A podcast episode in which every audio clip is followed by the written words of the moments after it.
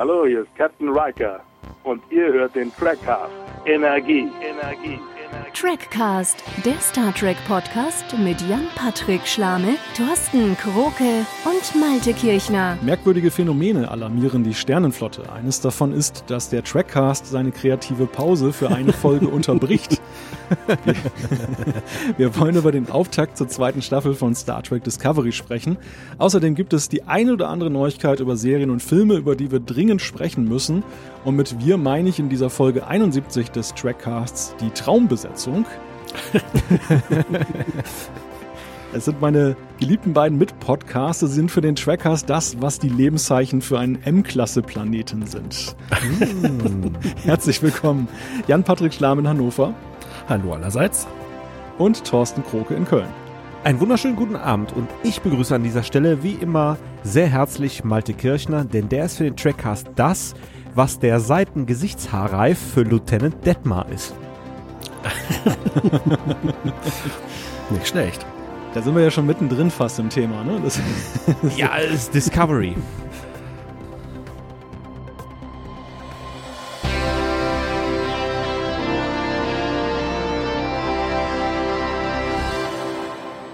Und, und äh, Detmar fliegt einen Donut. Ich finde, das ist doch eine besondere Erwähnung wert. Erstmal muss ich aber noch so einen kleinen, haben wir doch gleich gesagt, Moment auskosten mit euch zusammen. das stimmt. Stimmt. Wir wollen ja unserem Ruf als Klugscheißer auch weiterhin gerecht bleiben. Nein. Ich weiß zwar gar nicht, worauf du dich beziehst, aber ich stimme dir jetzt einfach erstmal zu. Ich will darauf hinaus, dass wir ja gesagt haben vor unserer Pause, also in Ausgabe Nummer 70, dass wir ja unsere Pause unterbrechen würden, wenn wir das Gefühl haben, dass etwas jetzt unter uns, uns unter den Nägeln brennt, dass wir etwas dringend besprechen müssen. Und es gab ja sehr viel Feedback, das da lautete, nee, das, das ist einfach nur Vertröstung, das meinen die gar nicht ernst, das machen die sowieso nicht, die sind tot. Und jetzt ist natürlich genau dieser Moment, ne, dieses, äh, ja, hier sind wir. Stimmt, haben wir doch gleich gesagt. Äh, wir waren auch nie wirklich weg. Ja, das stimmt. Das stimmt auch. Wir sind aber immer noch in der Pause. Ich glaube, diesen Disclaimer muss man auch gleich voranstellen. Also jetzt nicht, wir wollen keine falschen Hoffnungen jetzt schüren, sondern es ist wirklich ein sehr bedeutsamer Anlass, dass wir hier heute Abend an diesem Sonntag, 10. Februar zusammengekommen sind. Denn wir wollen über Star Trek Discovery sprechen und genauer gesagt über die zweite Staffel, die ja jetzt seit vier Wochen, glaube ich. Äh, mhm. Genau. Mhm man kann ja heute gar nicht mehr sagen, über die Bildschirme flimmert, sondern also in gewisser Weise ja schon flimmert, aber nicht mehr in, in diesem linearen Sinne, wie es mal früher war, sondern eben dann bei Netflix hier in Europa dann als Streaming-Angebot bereitsteht. Und ja, die, die Ehre gebührt eigentlich Jan, dass wir heute, heute hier versammelt sind, denn er hat den Anstoß gegeben, hat gesagt, da sollten wir eigentlich mal drüber sprechen. Das wäre doch schön, wenn wir da was machen würden. Und Thorsten und ich, wir waren dann sofort Feuer und Flamme dafür, für diese Idee, die umzusetzen. Und ja, jetzt wollen wir gar nicht lange um den heißen Brei herumreden. Die zweite Staffel, wir haben drei Folgen, ich glaube, oder habt ihr sogar die vierte auch noch mit jetzt gesehen? Ja, ich, ja. ich sehe Nicken. Also wir haben tatsächlich vier mhm. Folgen, denn die vierte ist ja gerade erst dann zwei Tage vor dieser Aufnahme dann online gestellt worden, dann gesehen. Ich würde allerdings fast sagen, so die ersten drei Folgen sind ja fast noch ein, mehr ein Block in Sachen Auftakt als die vierte, die schon so ein bisschen in eine andere Richtung wieder rübergeht. Aber da können wir nachher auch äh, vortrefflich noch drüber diskutieren und streiten.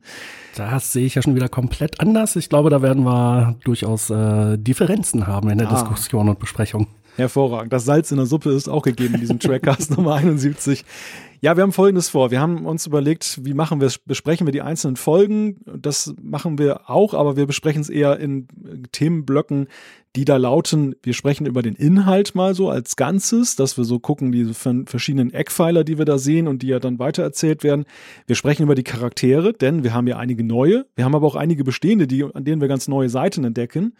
Und wir haben das große Thema, glaube ich, ohne jetzt zu viel Wertung vorwegzunehmen, Veränderungen. Denn ich glaube, man kann schon feststellen, diese zweite Staffel von Discovery hat zumindest ganz anders angefangen, als die erste aufgehört hat oder überhaupt gelaufen ist. Mhm. Und da bin ich natürlich sehr, sehr gespannt und deshalb auch erst als letztes in dieser Sendung, wie ihr das bewertet. Also wie, welchen, welchen Gefühle ihr dem entgegenbringt. Genau, aber ich glaube, eine Sache, die wir auf jeden Fall nochmal vorweg schicken müssen, ist, äh, wir werden es ziemlich sicher nicht schaffen, diese Besprechung ohne Spoiler zu machen. Das heißt, wenn ihr noch Sehr gut. Interesse habt, ja, ja. Discovery zu gucken und die ersten Folgen noch nicht gesehen habt, guckt die erstmal an. Ein sehr wichtiger und sehr richtiger Hinweis an der Stelle, den ich natürlich völlig unterschlagen hätte und dann hätte es wahrscheinlich Ärger gegeben. Danke, Jan. Ja, das ist ganz wichtig. Also diese Besprechung kann natürlich nicht funktionieren, wenn wir nicht über den Inhalt sprechen und auch über viele Details sprechen. Und deshalb eben, wenn ihr jetzt das noch nicht gesehen habt und euch die Spannung bewahren wollt, bitte Peter Lustig mäßig abschalten. ja, schade. Tschüss. Immer schön mit euch.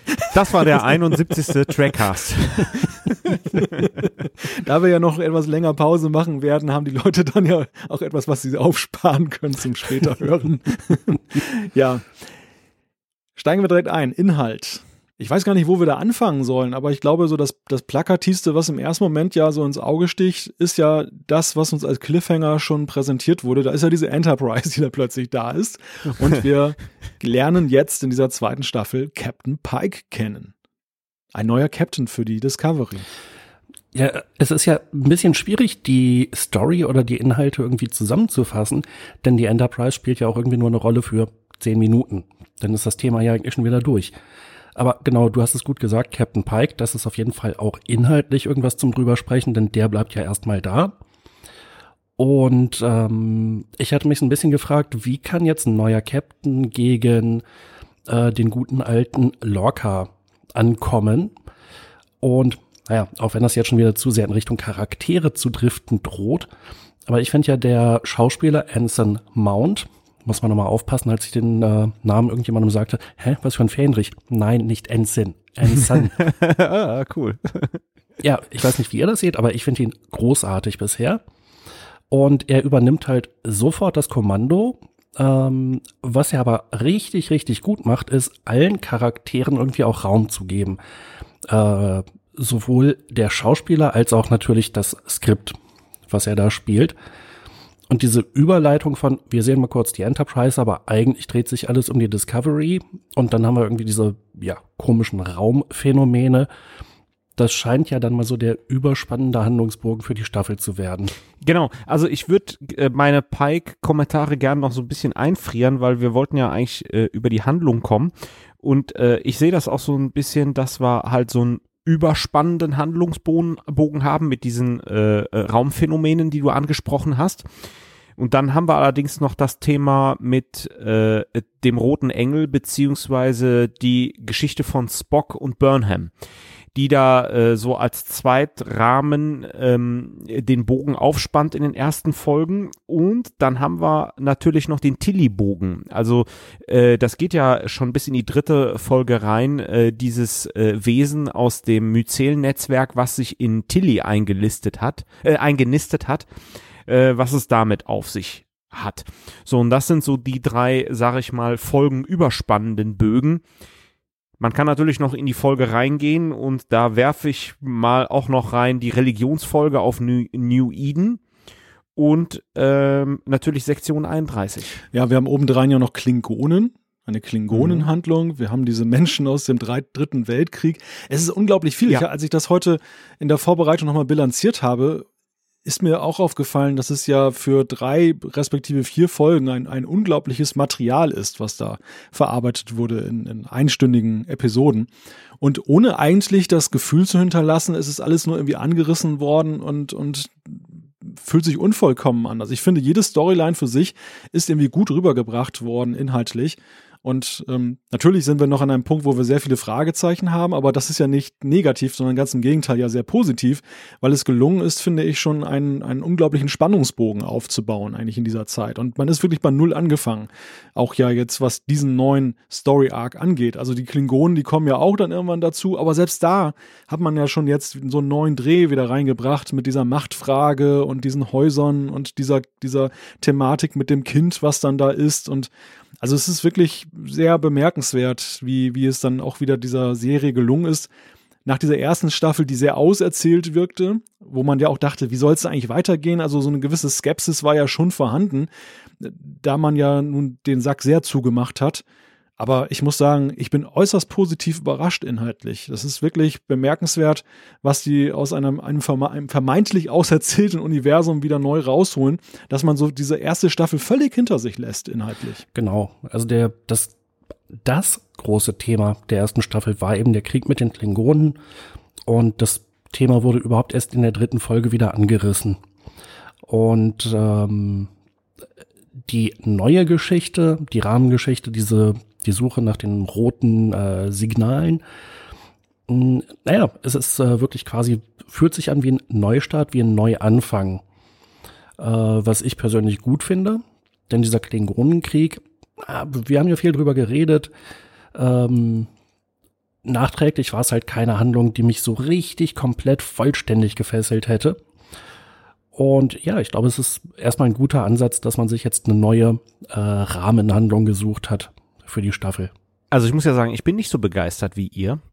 Ähm, ich muss sagen, der übergeordnete Rahmen gefällt mir ganz gut, weil das so ein bisschen Rätsel und Forschen ist, aber ähm, mich stört tatsächlich, dass man Spock dort eingewoben hat. Also das ist nicht mhm. wirklich mhm. äh, innovativ und äh, äh, auch ähm, der Zusammenhang, dass man äh, diese Phänomene, Phänomene mit Spock verknüpft hat, finde ich halt einfach nicht gut, weil das ist jetzt auch wieder nichts Neues.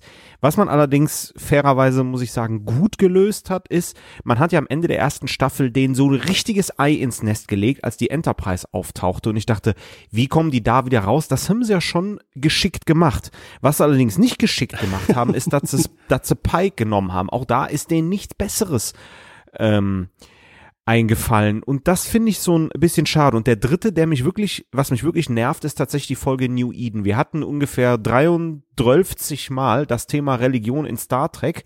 Sehr gut behandelt bei Gott der Mintakana bei TNG, dann war aber auch gut.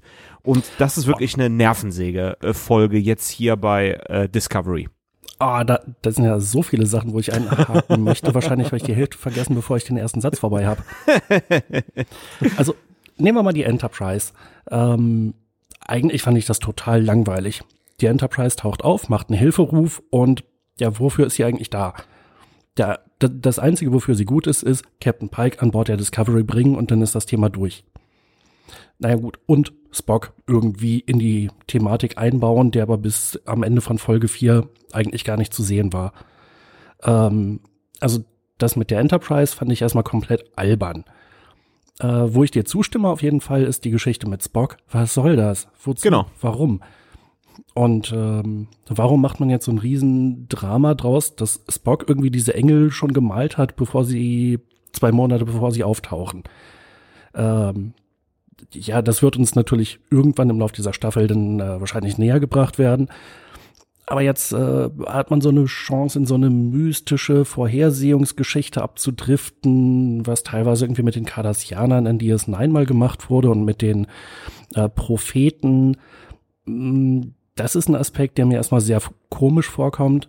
Und verdammt nochmal, warum schon wieder Spock? Ja, also ich, ich möchte dazu eigentlich sagen, ich war ja auch jemand, der es sehr negativ gesehen hat am Ende der ersten Staffel, dass diese Enterprise auftauchte. Und ja auch gesagt habe, wie will, wie, wie will man daran anknüpfen, sinnvollerweise. Mhm. Ich finde eigentlich mittlerweile ist es gar kein Prädikat mehr, wenn Spock oder die Enterprise da auftauchen, sondern es ist eher ja fast schon eine Bürde, weil ja so viele Versuche schon unternommen wurden, diese Crossovers zu machen, die dann wirklich misslungen waren. Auch ja dieser Auftritt von Spock da im, im Star Trek-Film und so, das fand ich alles irgendwie ätzend und, und, und so eine billige Anbiederung ans Publikum. Hier muss ich sagen, haben sie es tatsächlich im Vergleich ganz gut hingekriegt. Also ich finde eigentlich so, bis, was wir bislang gesehen haben, ist okay. Das ist, vielleicht liegt auch daran, weil wir Spock gar nicht wirklich gesehen haben. Wir haben diese Rückblenden mhm. in seine Kindheit. Er ist irgendwie so diese, diese immer vorhandene Figur, die da irgendwo abgehauen ist, durchgeknallt, vermeintlich, Leute umgebracht und so. Also ist ja eher so ein Kriminalroman, als dass es jetzt wirklich dann eben dann eine Spock-Geschichte bislang ist. Das wird sich im Laufe der Staffel ändern, das wissen wir ja. Aber bis zu diesem Zeitpunkt finde ich es eigentlich recht gut gelöst. Gleichwohl bin ich bei euch, dass so gut wie man das hier erzählt, es eigentlich über gewesen wäre, diese Referenz zu machen. Genau. Also ich glaube, man hätte auch diese Geschichten erzählen können, ohne diesen, diesen ähm, Bezug herzustellen. Und man merkt halt doch an der Serie, dass aber andererseits dieses Star Trek-Erbe sich vielleicht auch positiv auswirkt, weil die Serie hier auch ruhiger wird. Also man versucht natürlich schon, sich irgendwo an dieses Star Trek-Ideal hier mehr anzunähern, als in der ersten Staffel, die so völlig enthemmt wirkte. Die so nach dem Motto, das, das war früher oder es ist eigentlich chronologisch später und deshalb können wir jetzt tun und lassen, was wir wollen. Wir finden Star Trek neu. Und hier werden die Autoren etwas, glaube ich, zur Ordnung gerufen durch den Star Trek-Rahmen. Äh, das, das, das ist für mich tatsächlich schon eine zu starke Anbiederung. Äh, wir sehen das, äh, ich finde das in dem übergeordneten Rahmen gut, dass das so ein Forschen ist, aber sobald wir an die Crew rangehen, ist das für mich, ich habe die ersten beiden Folgen, dachte ich, das ist ein ganz starkes Anbietern an das TNG-Universe, dass Friede, Freude, Eierkuchen in der Crew ist, dass da jeder auf, dem, auf der Brücke seinen Platz hat, jeder kommt zu Wort. Und äh, ja, ich meine, nur meckern ist halt auch scheiße. Am Ende der ersten Staffel haben wir gesagt, das ist zu krass. Äh, ähm, jetzt sagen wir ja, das ist nicht innovativ genug. Also ich bin ja jetzt nur auch ziemlich gemein da an der Stelle. Ähm, vielleicht sehe ich es auch so ein bisschen negativ, aber ich fand die erste, zweite Folge, der, der, der grundlegende Rahmen war gut, aber es wurden storytechnisch, so handwerkliche, wenig innovative Sachen gemacht. Aber ich muss auch dazu sagen, dann wird's besser. Also Malte, ich finde, du hast das schön gesagt, dass man halt, äh, man sieht Spock ja nicht. Ne? Also er wird erwähnt, es trägt so ein bisschen, das ist der Fanservice, aber dann geht's tatsächlich nach oben. Aber Jan, ich habe dich abgewürgt. Ja, beziehungsweise ich wäre dir fast ins Wort gefallen. Äh, was ich zum Beispiel komplett anders sehe, ist die Bewertung der zweiten Folge, New Eden. Ähm, ich fand so, wow, hey, das ist eigentlich das, das erste Mal seit Staffel 2 von Enterprise, dass wir mal wieder eine im positiven Sinne klassische Star Trek Folge haben wo einfach mal wieder irgendwie ein Planet ist und da sind irgendwie Menschen und man weiß auch nicht so genau warum. Und jetzt gibt's aber die oberste Direktive oder die hat noch einen etwas anderen Namen. Äh, jedenfalls kann man da jetzt nicht einfach so reinbeamen und äh, ja, Captain Pike versucht halt die, äh, wie heißt es eigentlich auf Deutsch, erste, erste Direktive oder sowas? Erste die oberste Befehl. Direktive. Oberste Direktive, ja. Achso, im Englischen haben sie es anders genannt. Da war es noch nicht die Prime Directive, sondern First Order oder sowas. Also wurde dann auf jeden Fall mit oberster Direktive übersetzt. Ich habe es nur auf Deutsch gesehen. Ähm, gut, aber worauf ich äh, hinaus wollte, es war einfach so eine klassische Star Trek-Folge, ähm, eigentlich von fast von Anfang bis Ende. Und das hat mir sehr gut gefallen. Das war so ein bisschen zurück zu den Wurzeln und das passt jetzt auch richtig gut in dieses Setting. So ein paar Jahre vor Kirk und Captain Pike passt da super rein. Gerade deswegen hat mir die Folge echt gut gefallen, auch wenn es eine Geschichte ist, die Star Trek über alle Serien hinweg schon zigmal erzählt hat. Ja, und ich finde auch, dass Star Trek das schon dutzende Male schlechter erzählt hat und das ist hier eigentlich ziemlich gut erzählt. Das ist, also ich habe gar nichts dagegen, dass man Themen aufgreift, die es schon mal gegeben hat, wenn man sie zeitgemäß erzählt und einen neuen Drive findet. Und ich finde, das gelingt hier ganz gut. Ich bin allerdings auch bei Thorsten, das ist schon ein recht krasser eine recht krasse Entschleunigung erstmal ist als Zuschauer. Du kommst aus dieser ersten Staffel, du hast noch diesen Vibe drauf und dann geht diese zweite Staffel los und im ersten Moment muss ich sagen, war es auch so. Ich bin fast eingeschlafen bei der ersten Folge, aber einfach nur, weil mein Kopf völlig anders eingestellt war. Es war so, so das Tempo war raus, es, es wurde plötzlich nachgedacht. und, und, und auch diese. Burnham befolgt Befehle. Ja, also auch, auch diese, ich musste auch gerade schmunzeln, auch dieser, dieser Vergleich, dass, dass ähm, du äh, Picard genannt hast oder besser gesagt TNG auch dieser Vergleich drängt sich auf. Also es ist ja auch so, dass ja auch Captain Pike jemand ist, der tatsächlich ja ein paar Momente hat, wo er tatsächlich sich beraten lässt.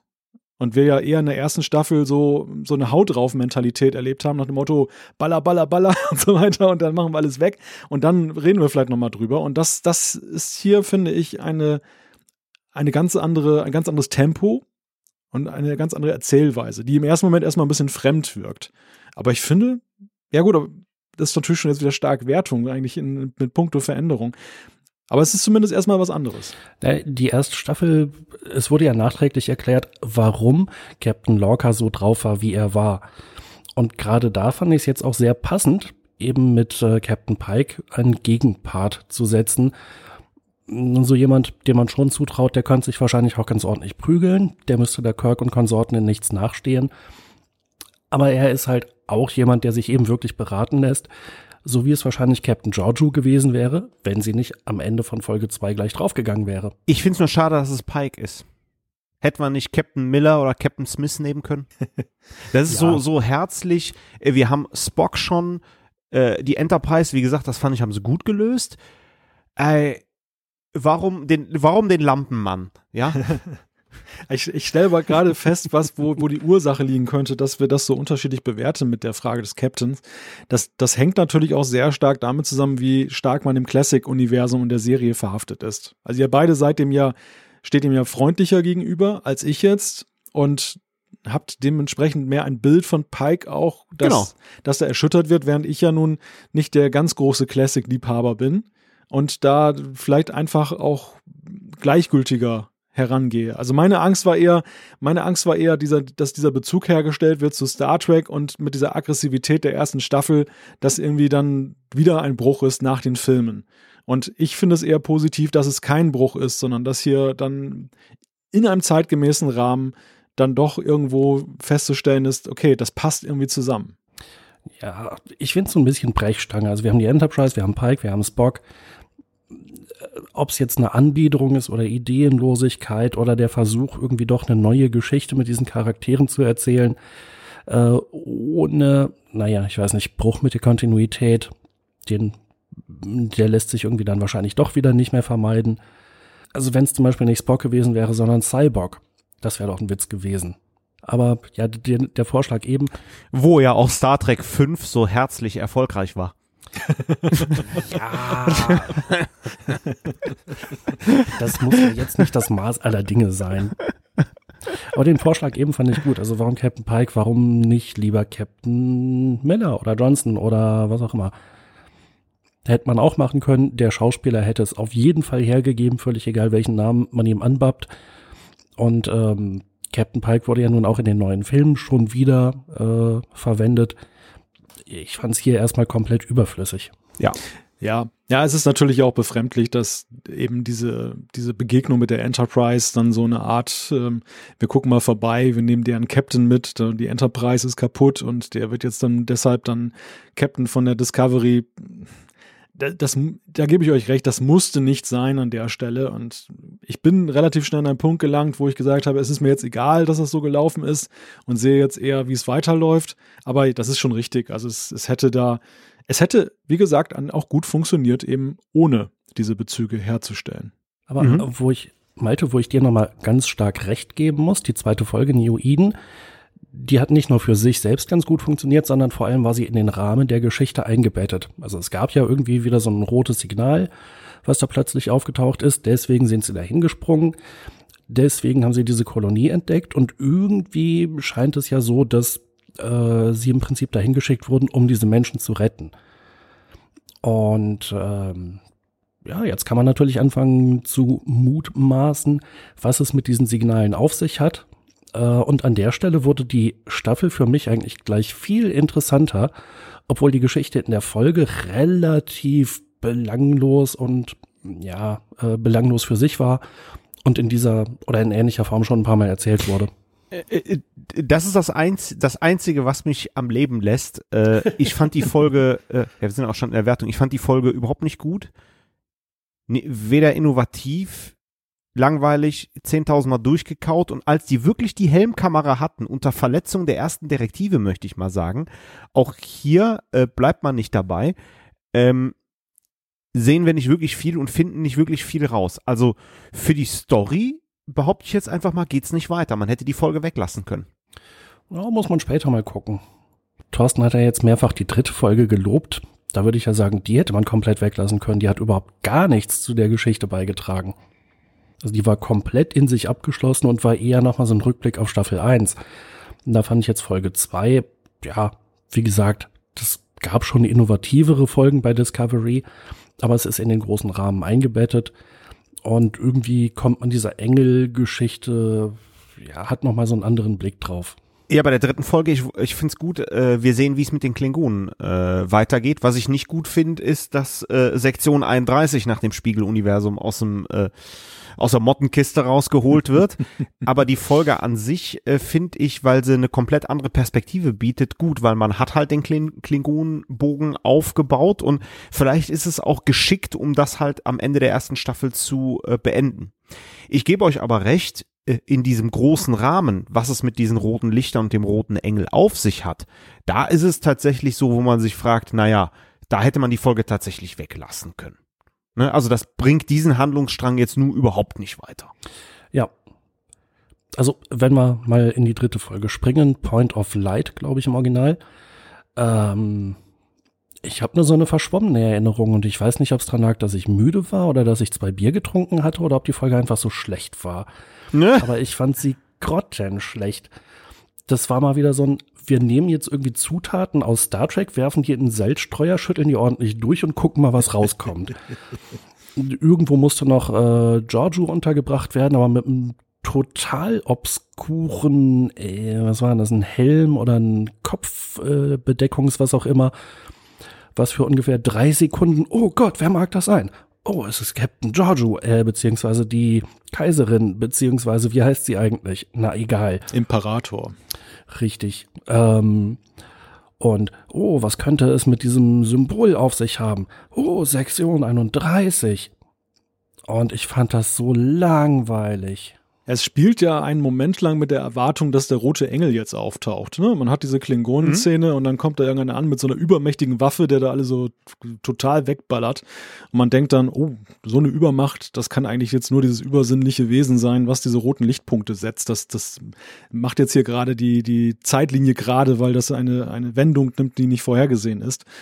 Und dann ist es dann tatsächlich so banal. Und ich finde, an der Stelle ist es dann auch so, dass sich tatsächlich, äh, irgendjemand von euch hat von Mottenkiste gesprochen. Es, es wirkt natürlich auch äh, jetzt übergreifend in dieser Staffel bislang so, dass man einfach geguckt hat, was war in Star Trek beliebt in den letzten Serien und versucht das hier zu verknüpfen. Sektion 31 ist da, Pike ist da, die Enterprise taucht auf, Spock ist da, vielleicht noch das Picard irgendwo auftaucht und die Borg. Dann haben wir alles beisammen, was wir brauchen. Nicht zu vergessen, Klingonen müssen natürlich immer mit dabei sein.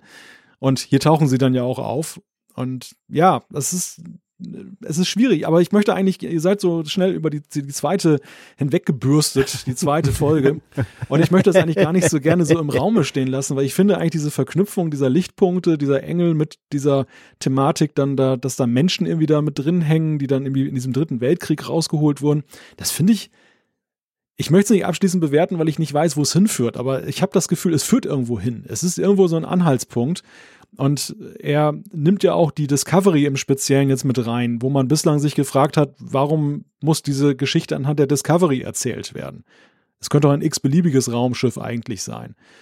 Also irgendwie habe ich das, bin ich gar nicht so pessimistisch aus dieser Folge rausgegangen, wie das bei euch der Fall gewesen ist. Und ich finde im Übrigen auch diesen moralisch-ethischen Konflikt, der da diskutiert wird. Die zweite Folge, da war ich ja gar nicht pessimistisch, das war nur Thorsten. Okay, nur Thorsten, dann geht's nur gegen Thorsten. Sehr gut. Weil ich, ich finde, diese, diese, dieser Konflikt, die oberste Direktive, wann kann man auch dagegen verstoßen? Der wird ja durchaus thematisiert. Es wird ja nicht einfach nur gemacht, sondern es ist ja schon irgendwie auch die Fragestellung mit dem, mit den übergeordneten Interessen, mit dem Gemeinwohl und so, wo dann gesagt wird, okay, jetzt machen wir es und sie machen es ja auch auf eine recht isolierte Art und Weise. Also sie machen es ja jetzt nicht einfach platt, dass sie sich so wie in First Contact die Vulkanier landen und sagen, oh, guck mal, da sind sie und so, sondern dass sie ihn sich ja eigentlich zur Seite nehmen und machen so einen Deal.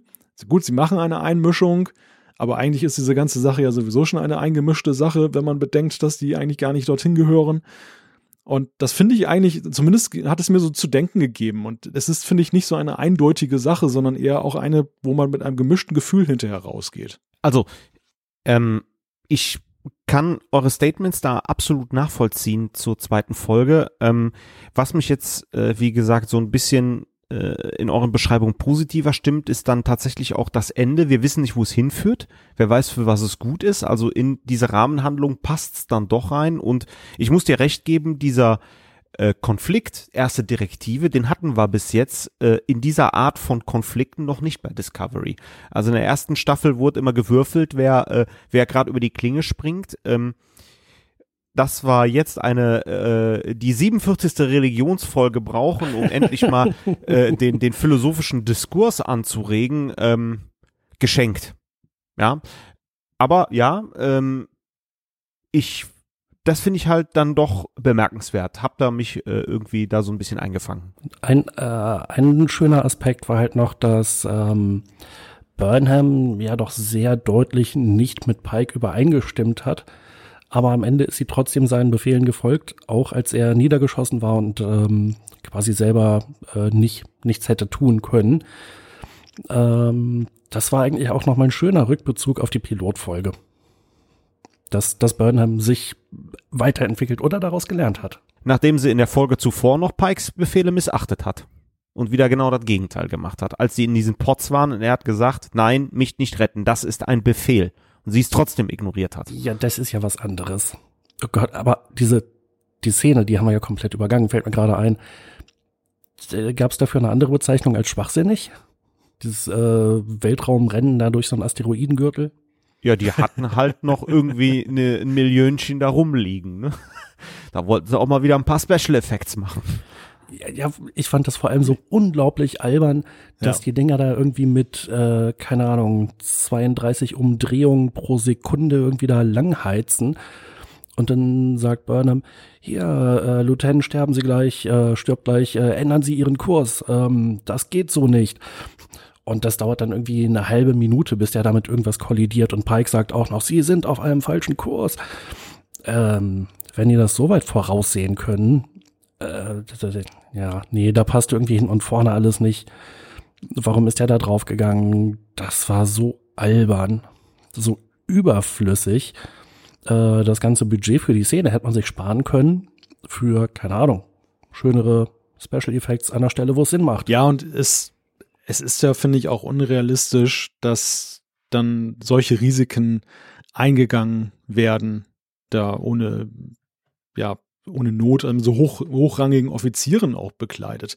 Dass das so eine Kamikaze-Mission ist, das, das konnte man sich ja gleich schon denken, dann als das dann erklärt wurde, wie schwierig es ist und dass das ein hochriskantes Unternehmen wird und dann wird da die halbe Führungsspitze losgeschickt dann da, um das dann auszuführen. Klar, nun könnte man argumentieren, die haben die größte Expertise, diese Dinger zu steuern, die wissen halt, wie es geht, aber trotzdem, ich finde, das ist immer so ein Punkt, der auch in Discovery ein, ein Problem ist, dass so eine, eine Leichtfertigkeit im, im Opfern von Leben halt da ist. Dass das so, ich meine, das, die, die verheizen wirklich dann die Leute teilweise, die ja dann auch wirklich dann eben jahrzehntelange Karrieren bei der Sternenflotte haben und irgendwo was aufgebaut haben. Also das hat ja auch irgendwie einen Wert für, für die ganze Gruppe, dass diese Leute eben so sind, wie sie sind.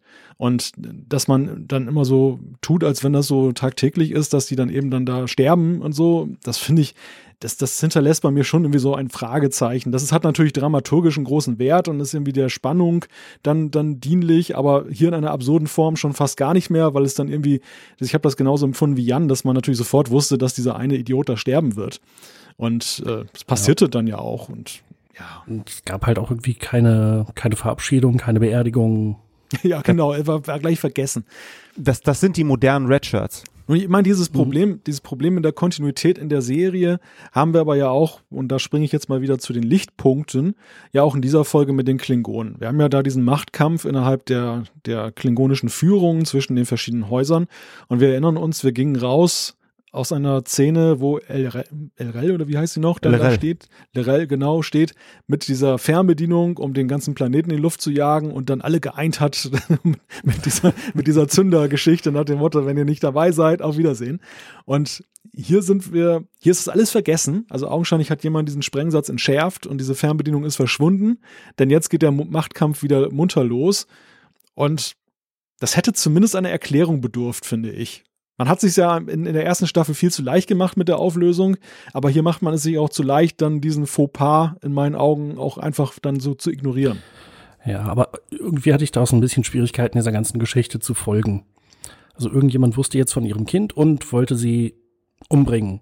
Was hatte das jetzt mit dem Kind zu tun? Warum bringt er sie nicht einfach um? Naja, auf der anderen Seite, es war ja schon wirklich dämlich, der, diese Geschichte mit der Fernbedienung, ne? Und ähm, mich, äh, mich hat's jetzt nicht get super gestört, dass das halt plattgewalzt wurde. Man hat ja offensichtlich auch ähm, versucht, den Klingonen da irgendwie wieder ein bisschen mehr äh, das äh, wohlbekannte äh, TNG-Aussehen zu verpassen, indem die die Haare haben wachsen lassen, wobei ich mich auch gefragt habe, Moment mal eben, äh, so viel Zeit ist auch nicht vergangen, wieso hatten der jetzt wieder so eine schulterlange Matte da, der eine Typ? ähm, da, dem wachsen aber schnell die Haare. Äh, ja, geschenkt auch hier an der Stelle. Ähm, ich, ich fand, man wollte halt einfach äh, gucken, dass dieser Handlungsbogen äh, äh, von der absoluten Schwachsinnigkeit mal wieder wegkommt und äh, weitergesponnen wird. Und das war grundsätzlich okay äh, für mich. Ah, Also, nee. genau. Ich fand, die Folge war einfach komplett daneben. ich entlasse die auch nicht so einfach aus der Verantwortung. Also ich finde, im Jahre 2019 ist das so, das Storytelling hat, hat schon andere Ansprüche daran als zu früheren Zeiten. Und, und hier kann man sehr klar sehen, dass man ja auch selber nicht davon überzeugt war von seiner Klingonen-Geschichte der ersten, der ersten Staffel. Also einerseits, was das ja. Aussehen angeht, dass man da, das jetzt so, so einleitet, von wegen, ah, vor, vor lauter Freude haben sich wieder die Haare wachsen lassen. und, und andererseits, dass man jetzt auch so leidfertig dann über, über diese Auflösung, diese sehr ja, einfache, simple, eigentlich schon blödsinnige Auflösung hinweggeht und genauso blödsinnig aber hier auch dann weitermacht. Denn genau diese Fragen, die er aufgeworfen hat, die stellten sich mir auch. Also dieses, dieses Kind, das appelliert an etwas sehr Menschliches irgendwie, was aber übrigens wieder dann nicht so ganz vereinbar ist mit den rauen Klingonen, die uns da dargestellt werden. Also die machen da so eine Art Rosamunde Pilcher-Geschichte da draus und irgendwie sind sie es ja auch nicht. Und Ja. da, da werden dann da und der, der, der, dieser Wächter, der wird da einfach aufgehängt dann da. Also da wird auch mit dem mit der Methode Tod wird ja auf sehr unterschiedlichste Art und Weise gespielt. Bei dem einen ist es egal, beim nächsten ist es ein Riesendrama. Und am Ende fragt man sich natürlich, ja, ist das die Machtpolitik der Klingonen, die da abläuft? Sieht die so aus? Ja, zumal ähm, der Attentäter, der dann von Giorgio gerichtet wurde, äh, das war ja schon eine ziemlich hintertriebene Sau. Also so schlimm kannte man das ja gerade mal von den Duras. Ja, und das war schon höchst äh, sensibel da an der Stelle, ne, für die Klingonen. Ja, gut. Also äh, vielleicht so im Vorsprung oder Vorgriff auf die News, die wir nachher noch kurz ansprechen wollen. Ähm, es ist ja angekündigt, es soll eine Sektion 31 Serie mit Michelle Yeoh geben als, naja, Spiegel-Universums äh, Imperatorin. Ähm, ich hatte so den Eindruck, in dieser Szene äh, wollten sie einfach nur irgendwie diese Serie mal kurz pushen Könnte sein. Und haben dann irgendwie diese Klingonengeschichte drumherum gebaut und äh, wahrscheinlich wird Giorgio jetzt noch des Öfteren in der Staffel auftauchen, denke ich mal, um die Serie noch ein bisschen zu pushen. Aber äh, muss das sein? Ja, vor allem, was besagt das über diese, diese Antagonistenfigur, dass man sie jetzt outsourced? Das finde ich eigentlich interessant. Vielleicht ist es wirklich ein Segen für Discovery, dass man sieht, dass diese Entscheidung so getroffen hat, dass man nicht einfach so weitermacht jetzt, dass sie jetzt der, der böse Gegenspieler bleibt, der, der zentrale, eine zentrale Funktion hat, aber auf der anderen Seite, ja, weiß ich eben auch nicht, ob das so wirklich zielführend ist, ihr eine eigene Serie zu widmen. Aber das ist sicherlich ein Thema, über das kann man später nochmal reden, auch anhand der News. Aber ich fand diesen Auftritt hier auch mehr als fragwürdig. Da gucken wir uns nochmal die B-Handlung äh, der Folge an. Das Wesen in Tilly. Das fand ich wiederum äh, äh, ziemlich interessant, äh, was dort passiert ist. Ja, es war nicht ganz so schlecht wie die A-Handlung. Ja, Ähm, oder was heißt, oder was heißt A oder B-Handlung? Also ich meine, uns begleitet das ja tief auch in die vierte Folge rein und deutete sich ja schon in der zweiten äh, Episode an. Ja, ich war ganz froh, dass die Sache dann irgendwie nach zwei, drei Folgen aufgelöst wurde und sich nicht so ewig hingezogen hat wie bei äh, Battlestar Galactica mit Bolter, der dann irgendwie ähm, äh, die ganze Zeit da seine Visionen hatte. Ja, hm, so richtig begeistert hat mich dieser Strang dann aber auch nicht. Doch, ich fand's cool. Äh, weil ähm, man hier, aber wir sind ja schon wieder bei den Charakteren, äh, ich glaube, Tilly ist ganz beliebt und ist auch ein cooler Charakter und dass man äh, das mit ihr macht und antut, das nimmt einen emotional ein bisschen mit und ich weiß immer noch nicht ganz, wo es äh, tatsächlich hinführt, aber äh, ich finde, das ist, äh, das sind coole Szenen und äh, ist, ähm, ja, äh, das, das nimmt einem schon so ein bisschen mit. Naja, du sagtest es schon, Tilly ist ein beliebter Charakter, das heißt, sie wird's eh überleben. Ja, ist das so? Äh, So habe ich es jetzt erstmal eingeschätzt.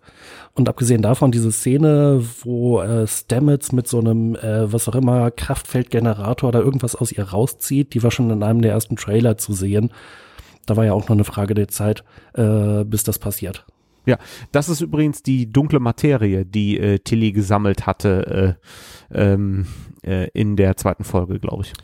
Mm, naja, da ist es ja passiert, aber die Szene, wo er das aus ihr rauszieht, dieses Ding, das war doch in der dritten Folge. Ja, ja, nein, die, äh, womit er es rauszieht in diesem Kraftfeld ist ein Stückchen dunkle Materie, was Tilly gesammelt hatte vorher noch. Und das so, äh, guckt da äh, für den Sog. Und dieses Wesen, das haben wir aus der ersten Staffel, wenn ihr euch vielleicht noch dran erinnert, als die im Spiegeluniversum sind, bekommt sie Spiegelmyzelsporen ab. Das ist dieses grüne Leuchten, was auf ihrer Schulter äh, landet.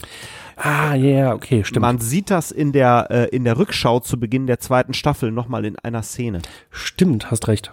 Ja, also ich bin da auch ein wenig hin und her gerissen, wie ich das bewerten soll. Ich finde auf der einen Seite diese ganze Geschichte mit der dunklen Materie hat ja wirklich etwas von Science, also Science Fiction. Das, das mhm. dann, wie sie da dieses Ding da an Bord holen.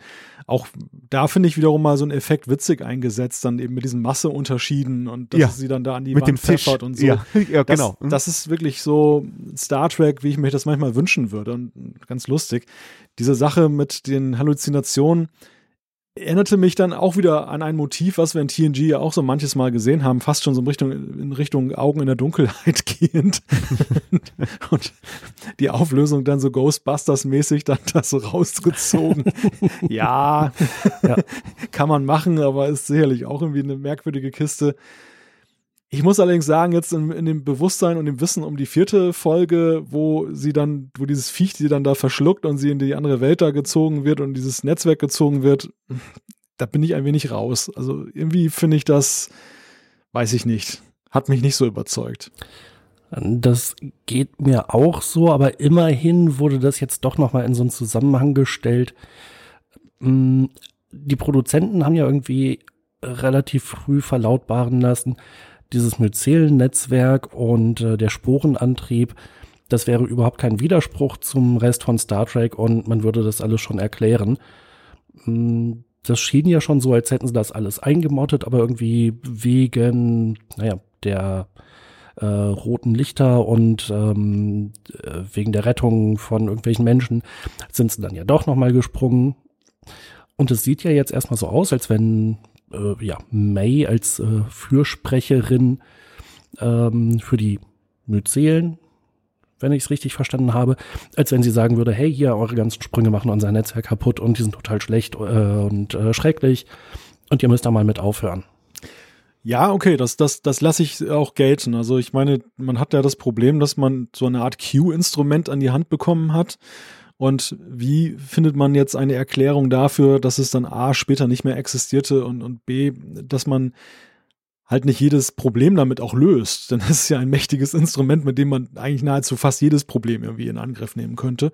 Zumindest jedes, was irgendwie mit, mit Distanz zu tun hat und an unmöglichste Ecken sich hin teleportieren und dann da die Lösung herbeiführen. Sehen wir ja auch hier wieder dann in dieser Geschichte, wo sie dann ja diese diese plötzlich dann auf diesen Planeten einstürzende Sache da, Dings da, Thematik dann dadurch lösen, dass sie sich dann eben dahin springen lassen und so.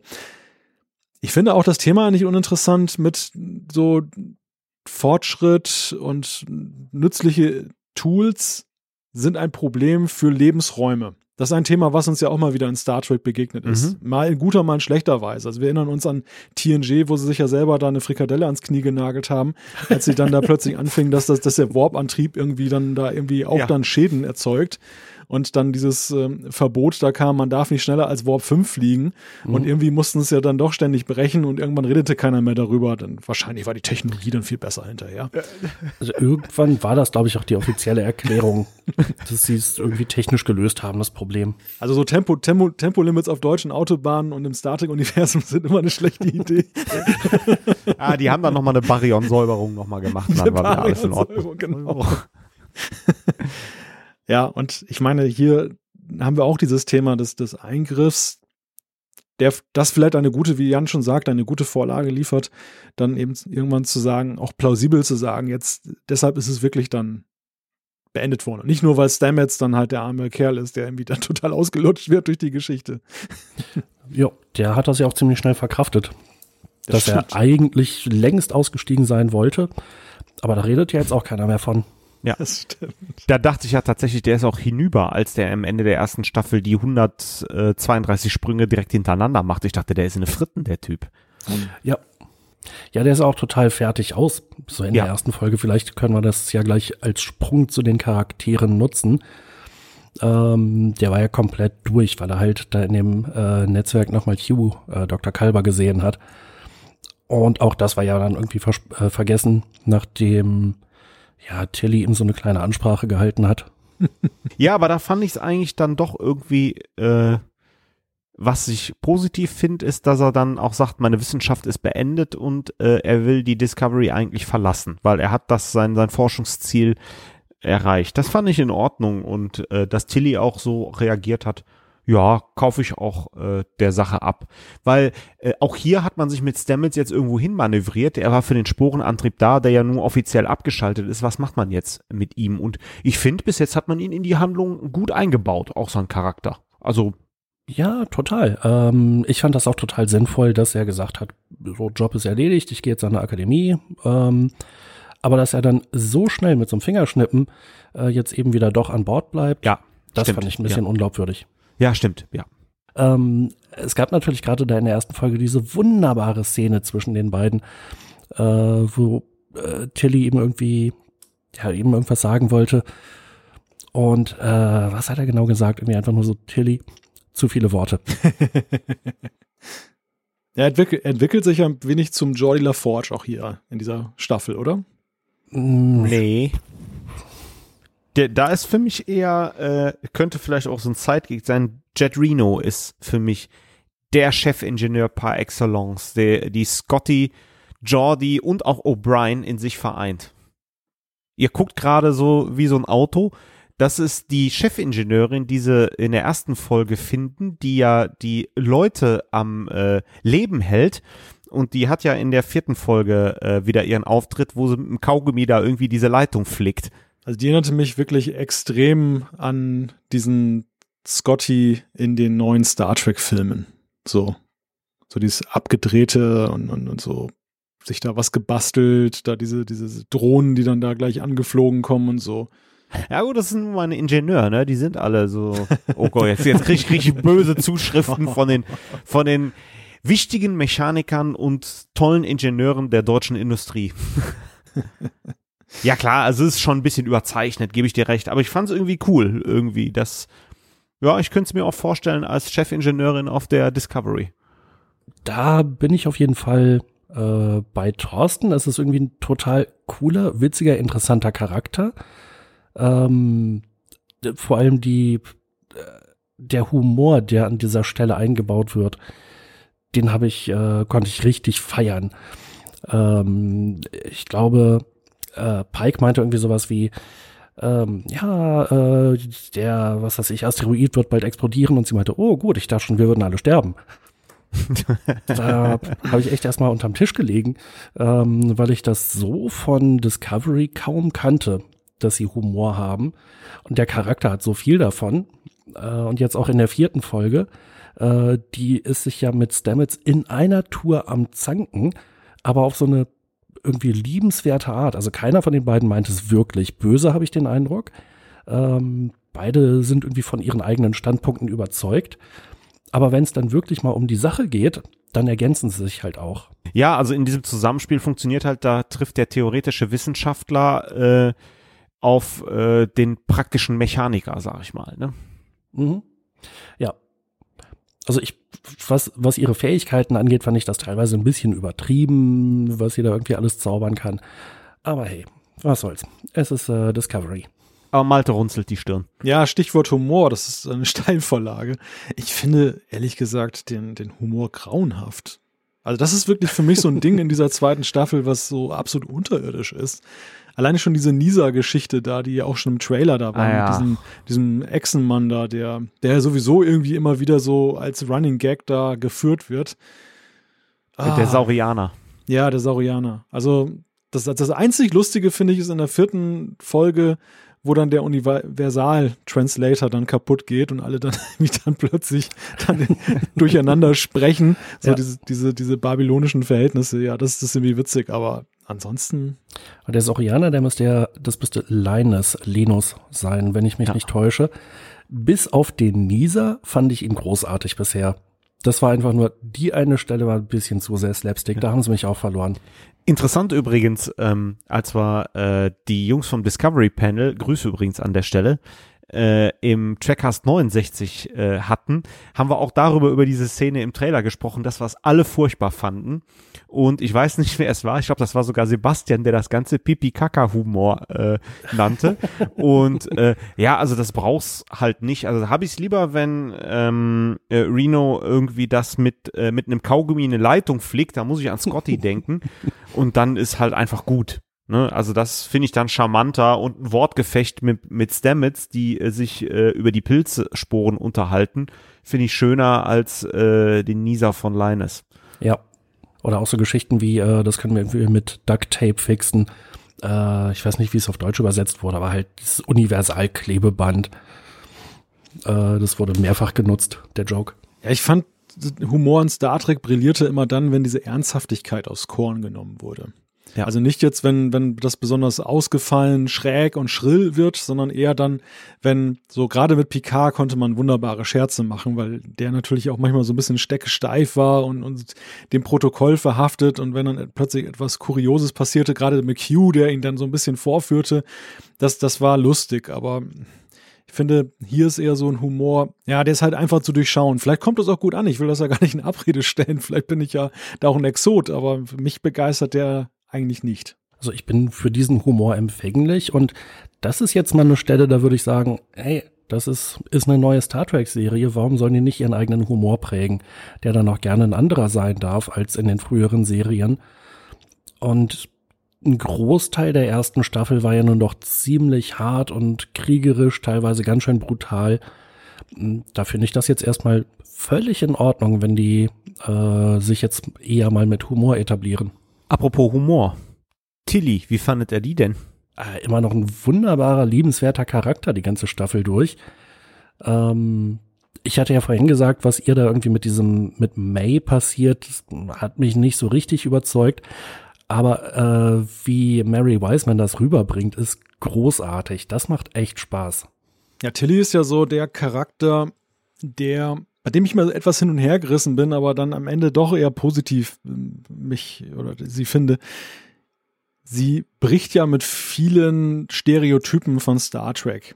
Also sie, sie ist ja, ja, man möchte sagen, die, die, die wirkliche Emanzipation der Frau in Star Trek, weil, weil vorher, wir haben das ja immer mal wieder am Beispiel von TNG diskutiert, ähm, dass bei Diana Troy zum Beispiel verfiel mir ja doch in diese Rolle, dass man sie dann in diesem komischen Kleid darstellte und nicht wirklich ernst nahm. Das entwickelte sich im Laufe der Serie, aber am Anfang war es noch ein ziemlich komisches Frauenbild, was man hatte. Und mhm. Zugleich ist es aber immer so gewesen und auch bei den späteren TNG-Ablegerserien, dass Frauen immer dann so dem absoluten Schönheitsideal entsprachen. Die waren immer alle Gärten schlank, durchtrainiert und so weiter und so fort. Und hier sehen wir mal eine, die wirklich irgendwie natürlich ist und durch ihre Natürlichkeit eben auch brilliert. Sie ist irgendwie unsicher, sie ist menschlich und das, man kann manchmal sagen, vielleicht ist es da auch fast schon zu viel des Guten, weil es einfach so ein Kulturbruch ist mit dem Star Trek vorher. Aber andererseits dennoch gleichwohl, finde ich, sehr wohltuend, weil es diese Serie etwas dann, dann mehr in, in die Realität holt. Dann, eigentlich auch eine schönere Perspektive von der Zukunft zeichnet, finde ich. Also ich finde, äh, gebe dir an allem recht. Allerdings ähm, ein kleiner Widerspruch ist ja, dass sie trotzdem auch im Widerspruch steht zu allen anderen Charakteren von Discovery, die gärtenschlank und gut aussehend sind. Chapeau, das ist natürlich auch ein gutes Argument. Ja, also man, diesen, man, man ist man geht diesen Kulturbruch sogar mit der eigenen Serie ein. Das stimmt, da gebe ich dir recht. Also man hat, man hat doch nicht den Mut entwickelt, alle samt zu normalen Menschen zu machen, sondern man hat eben diese, nur diese schönen, sehr gebildeten, muskulösen Menschen dann eben dann auch weiterhin. Und ähm, aber man, man, vielleicht war es einfach ein Testballon. Vielleicht oh, Testballon, schwieriger Vergleich an der Stelle. oh. Ihr wisst, wie es gemeint ist, in funktioneller Hinsicht. Nein, aber vielleicht war man sich seiner Sache wirklich nicht sicher, ob man es wirklich bringen kann. Und hat dann, hat sie dann als Testcharakter eingeführt in dieser Serie. Und man hat ja relativ schnell, glaube ich, gesehen, dass sie extrem gut funktioniert. Und jetzt arbeitet man noch mehr mit ihr und das kann ja nur das positive Signal in die Zukunft sein. Werdet natürlicher. Also bildet Menschen wie du und ich dort ab und nicht solche Menschen, die eigentlich ja, in der Evolution sozusagen, wenn es sie nur noch gibt, ja irgendwie dann schon der nächste Step sind, weil ich, solche Leute wie ich zum Beispiel, würden sich da nicht wiederfinden. Ich würde auch ganz unmöglich aussehen, Uniform nebenbei bemerkt. Also, Malte, ich finde, ich glaube, äh, einen schönen Menschen kann nichts entstellen. Du kannst auch durchaus eine Star Trek-Uniform anziehen. ähm, ich bin da völlig bei euch, muss allerdings auch äh, so einen kleinen Abzug in der, äh, in der Haltungsnote. Ähm, ich finde, Tilly ist teilweise schon zu überdreht. Mhm. Gerade am Anfang. Also äh, diese super Nervosität da, wenn sie äh, Pike da irgendwie den, die Fingerabdrücke äh, abnimmt oder diesen DNA-Test macht. Ähm, das fand ich, äh, man, man, man war sich der Sache des Erfolgs des Charakters bewusst und seiner Beliebtheit und man hat es einen Tick überdreht äh, da schon an der Stelle. Ah. Und ähm, ja. Ähm, witzigerweise finde ich diese Überdrehtheit, dass es irgendwie, ja, auch noch so eine Art ein bisschen slapstickhafter Humor, das finde ich ganz okay, kann man machen. Ein bisschen mehr stört mich eigentlich, dass sie trotz allem so einen gewissen Wesley-Faktor hat, weil sie dann in kürzester Zeit wieder irgendwie Probleme löst, die, keine Ahnung, wo andere Leute Jahrzehnte dran gearbeitet hätten oder so. Äh, und nicht nur sie. Um quasi die Sache eine Ebene höher aufzuhängen, das trifft eigentlich auf alle zu. Und ähm, mhm. Burnham ganz besonders. Die sind so unglaublich brillant, die kommen in so kurzer Zeit auf so geniale Geschichten. Äh, natürlich auch Stamets. Dagegen wirkt Pike jetzt schon fast normal, weil er im Prinzip sich irgendwie bei dem ganzen Krempel immer nur beraten lassen kann und äh, ansonsten die Entscheidungen trifft. Ja, aber äh, Moment mal, das ist Star Trek, ja? Also bei Voyager machen die aus einer Büroklammer und einem äh, Kugelschreiber, äh, bauen die äh, in, äh, in Delta Flyer äh, bei DS9 äh, machen die aus unmöglichen kaputten Schrottsachen, äh, machen die äh, äh irgendwie, eine, äh, bewegen die eine ganze Raumstation und bei TNG ist das auch der Fall, dass äh, Jordi und Data sind an dem Computer und äh, kalibrieren den Warp-Antrieb neu. Leute, ich kann nur sagen, ihr kennt die Aufnahmeprüfungen für die Sternenflottenakademie. da sind halt nur Genies ver versammelt, ne? Also die kommen aus dem ganzen Universum, da wird eine extrem harte Auslese getroffen. Aber ja, ihr habt natürlich recht und auch da entsteht entsteht ja ein Widerspruch, dass man einerseits ja so Genies da versammelt hat, die augenscheinlich ja extrem ausgesiebt wurden. Nur die Creme de la Creme sozusagen der Intelligenz ist dort versammelt. Und auf der anderen Seite hat man ein wenig so wie eben mit Barclay so ein Charakter, der schon fast zu unsicher und problembehaftet ist, als dass man sich vorstellen kann, dass er durch diese ganzen Sternenflotten Geschichten überhaupt durchrutschen, durch dieses, durch dieses, ja, Raster überhaupt durchrutschen konnte in diese Position. Und das war das, was ich meinte. Ich finde sie dann auch schon stellenweise arg überzeichnet. Und ich finde es in der Sache gut, dass ja. man einen normalen Menschen da implementiert hat, aber ich finde es insgesamt für Star Trek gesehen schon extrem heftig, wie man es eben dann auch hier mit dem, mit dem Dampfhammer eingebaut hat. Ja, und ihr habt völlig recht, wie ihr es gerade, die, die, die Probleme, die ihr gerade aufgezeigt habt, das empfinde ich genau so nämlich. Ja. Da wären wir jetzt bei Burnham. Ähm, ich finde schön, dass wir da so eingestiegen sind, weil das ist tatsächlich eine Eigenschaft, die jetzt auch in jeder Folge rausgekommen ist. Burnham rettet den Tag und die Welt. Mhm. Ähm, jetzt kommen wir ja aus der ersten Staffel, die extrem Michael Burnham zentriert war, ähm, zu ihrer Person.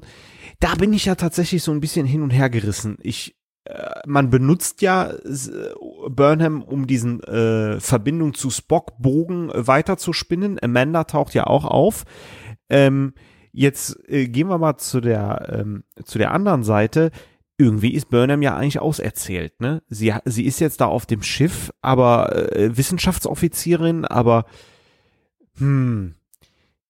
Also ich finde sie nach wie vor sympathisch und freue mich, wenn der Handlungsstrang mit ihr begleitet wird, aber ja, irgendwie, ich finde da gerade bei ihr so keinen Pack an. Wie seht ihr das denn? Vielleicht ein kleiner Schwenk. Ich mag ja irgendwie ganz gerne Sherlock Holmes als Charakter und es gab wunderbare Sherlock Holmes Serien, eine mit dem Namen Sherlock, eine mit dem Namen Elementary in den letzten Jahren äh, mit großartigen Darstellern. Gab Aber übrigens auch Star Trek Folgen dazu, wenn Data Sherlock Holmes gespielt hat. Ne? Stimmt. In beiden äh, Serien war es halt so, dass es unglaublich schwer ist, sich mit Holmes zu identifizieren, weil er eigentlich das macht, was Data als Holmes auch gemacht hat. Er kommt in den Raum und sagt, der war's. So, Holmes, woher wissen Sie das? Nun, ich habe messerscharf kombiniert und äh, alle Fälle von äh, Arthur Conan Doyle auswendig gelernt. Und außerdem habe ich, äh, keine Ahnung, eine mikrobiotisch kleine Zelle auf dem Fußboden gesehen, die nur von einem Steinbruch aus äh, dem und dem Quadranten stammen kann. Und das beweist, er ist Linkshänder. Äh, das ist so dermaßen abgehoben. Und auf genau diesem Niveau ist auch Burnham angesiedelt. Und das geht mir auf den Zeiger dass sie jede Sternenflottenvorschrift aus dem FF aufsagen kann. Ähm, ein unglaubliches Wissen in sämtlichen Bereichen der Wissenschaft mit sich rumträgt. Das finde ich so unglaublich irrsinnig abgefahren, dass ich mich mit dem Charakter deshalb sehr schwer identifizieren kann. Kleiner Einwurf des Moderators, wir sind jetzt schon fließend vom Inhalt in die Charakterebesprechung eingestiegen. Ja, geil, oder? Wir brauchen noch nicht mal mehr eine Anmoderation. Ja, nur zur Orientierung der Zuhörerinnen und Zuhörer, dass sie eben wissen, dass wir sind jetzt so fließend übergegangen. Aber du äh, Malte, wissen, jetzt mal, wo wir hinter tu, die Sprungmarke setzen müssen. Mal, Malte, tu, tut mir leid, aber dir fällt erst jetzt auf, dass wir bei den Charakteren sind? Dann sei es auch für dich gesagt, lieber Thorsten. Ach, das habe ich vermisst, Jungs. Soll ich auch noch was zu Burnham sagen? Ja, also, äh, ich bitte darum. ja, klar. Also, ich finde eigentlich, diese, ihr, ihr Verhalten wird etwas nachvollziehbarer in dieser Staffel. Und diese Lernkurve, die ihr vorhin auch da schon mal angesprochen habt, dass sie eben dann am Anfang den Befehl verweigert. Aber ich finde, es ist auch sehr plausibel und nachvollziehbar, dass sie in Pike eine Respektsperson irgendwie sieht. Also sie, sie lernt, dass das, was er da befiehlt und zu welchen Entscheidungen er kommt, dass das doch irgendwie respektabel ist und dass man auch eine falsche Entscheidung von ihm mal unterstützen kann, weil er in der Gesamtsache eben fair und ausgewogen agiert. Und das finde ich ist eine Entwicklung, ja, die war in der ersten Staffel ja auch nur schwer möglich mit den jeweiligen Captains. Die, die erste, der erste Captain war schon ganz schnell tot. Der zweite Captain war ja nun sehr extrem. Und das, das ähm, ist positiv, aber ich sehe es auch so ähnlich wie Jan, dass das, ähm, es ist alles schon doch sehr extrem. Und auch diese Spock-Handlung, ich war nie irgendwie ein Freund davon, diese Verbandlung mit Sarek und das Kind, von dem wir nicht wussten, dass da irgendwie aufgenommen wurde. Ich bin, diese, ich meine, diese Geschichte ist ja noch nicht letztgültig erzählt. Es ist ja immer noch sehr viel offen, wie es dazu gekommen ist, dass sie in diese Familie gekommen ist, wo sie tatsächlich hergekommen ist auch wo der Name Michael eigentlich herkommt, das wurde uns ja auch versprochen, irgendwann wird uns das mal irgendwie erzählt. Und ähm, dennoch bin ich gar nicht so euphorisch, diese Geschichte weiter zu verfolgen. Also das finde ich dann doch, ja, weiß ich nicht. Braucht es das wirklich? Wäre sie als Charakter nicht schon interessant genug? Auch da wieder so diese Mottenkiste von Star Trek wo Bezüge hergestellt werden, um dann dem letzten noch klar zu machen, okay, das ist jetzt wieder eine Star Trek-Serie. Ich glaube, es braucht es an, gerade in dieser zweiten Staffel braucht es das gar nicht mehr. Ja. Ja. Schön gesagt. Und ähm, ja, selbst wenn man erstmal dieses Spock äh, oder den, den Spock-Sarek-Hintergrund weggelassen hätte und sie einfach nur auf Vulkan äh, aufgewachsen wäre, dann hätte ich immer noch gesagt, na, das ist aber auch ein bisschen überflüssig. Ich meine, ist ja nicht so, dass es keine schlauen Leute auf der Erde gibt. Oder ohne vulkanisches Training und äh, strenge Logik. Ja. Also eigentlich hätte ich den Charakter, glaube ich, interessanter gefunden, ohne die Verbindung zu Sarek, ohne die Verbindung zu Spock und ohne dass sie auf Vulkan ja. aufwächst. Und ähm, der, der Umstand, dass ihre Eltern, wenn ich es richtig in Erinnerung habe, ja durch Klingonen getötet wurde, wurden, äh, das passt ja zu ihrem Verhalten in der Pilotfolge. Also das gut, kann ich sehr gut nachvollziehen. Aber viele von den anderen Sachen, warum eigentlich? Und mal gucken, was jetzt aus dieser Spock-Geschichte in der zweiten Staffel eigentlich gemacht wird. Da haben wir natürlich wieder ein Handlungselement. Achtung, ich gehe wieder zurück zur Handlung. Ähm, äh, das mir potenziell immer schlecht gefällt. Und zwar, wir wissen, es ist irgendwas vorgefallen zwischen ihr und Spock, aber wir wissen nicht was. Und müssen jetzt erstmal ein paar Folgen abwarten, bis das überhaupt erklärt wird. Ja, diese Spannung, das hält ja kein Mensch aus. Ja, und der Charakter wechselt ja dann auch mehrfach hin und her zwischen, hey Captain, wenn wir Spock treffen, dann will ich auf gar keinen Fall mit ihm zu tun haben. Ich will ihn nicht sehen. Ähm, ich schäme mich zu sehr für das, was ich getan habe, aber ich kann Ihnen nicht sagen, was es war. Und am Ende kommt dann ja häufig genug noch raus, das war eine total belanglose Kleinigkeit. Sie hat keine Ahnung, ist auf sein Spielzeugauto getreten oder sowas. Hat sein cooles Logikpuzzle kaputt gemacht. Oder sie hat es vor ihm gelöst. ja. Amanda. Oh, hatte, glaube ich, mehr Zeit als in sämtlichen anderen äh, Zusammenhängen. Wobei haben wir, wann haben wir Amanda mal gesehen? Das war eigentlich nur in, ist sie in der Äh, Originalserie in- mal aufgetaucht oder nur in Äh, Star In der Trek? Originalserie ist die, au ist die aufgetaucht und ich glaube, es war sogar die Episode äh, mit dem falschen Andorianer. Mir fällt aber gerade der Titel nicht ein. Also ist auf jeden Fall lange her. Ich wollte gerade mal sicher gehen, dass wir nicht äh, verwechseln. Sareks zweite menschliche Frau. Wie hieß die denn nochmal, die bei TNG Übrigens, aufgetaucht äh? Tri Perrin, kle ne? klei- kleines Trivia, äh, man bei TOS übersetzt man einmal Amanda mit Emily. Oh, das ist ja auch schön. Ja, ja, völlig gaga irgendwie. Aber gut, äh, wir Oder es war ein ab. Seitensprung, der hatte drei menschliche Frauen. Ah, das ist schon ein Checker, der Sarek. äh, ja, pf, gute Frage, Malte. Ähm, ja, bringt auf jeden Fall diesen Spock-Bogen vorwärts. Also mal schön, nicht Sarek zu sehen, sondern äh, Spocks Mutter. Ja. Okay. Aber ansonsten, sie taucht halt auf und sagt so ganz heimlich, leise, wir müssen Spock finden. Er hat diese Menschen gar nicht umgebracht. Oh, ja, das ist ja eine Überraschung. Spock ist doch kein Mörder. ist halt für meinen Begriffe, für meine Begriffe so eine Vehikelfigur, die, die einfach jetzt da sein muss, weil man ja vielleicht tatsächlich Sarek nicht überstrapazieren wollte, aber die gemessen an der Sendezeit eigentlich recht blass und eintönig bleibt. Das mag sich ändern. Ich meine, vielleicht gewinnt sie noch in irgendeine Bedeutung. Vielleicht ist sie ja in Wirklichkeit ein roter Engel und wer weiß das schon. Aber im Moment finde ich für das Niveau von Discovery im Allgemeinen doch recht unterdurchschnittlich unterwegs. Gemessen jetzt eben an, an der Auftrittszeit. Also ich muss ja sagen, Vehikelfigur gefällt mir ja ausgesprochen gut, der Begriff. Man kann also sagen, Amanda ist ein Red Shirt für die Handlung.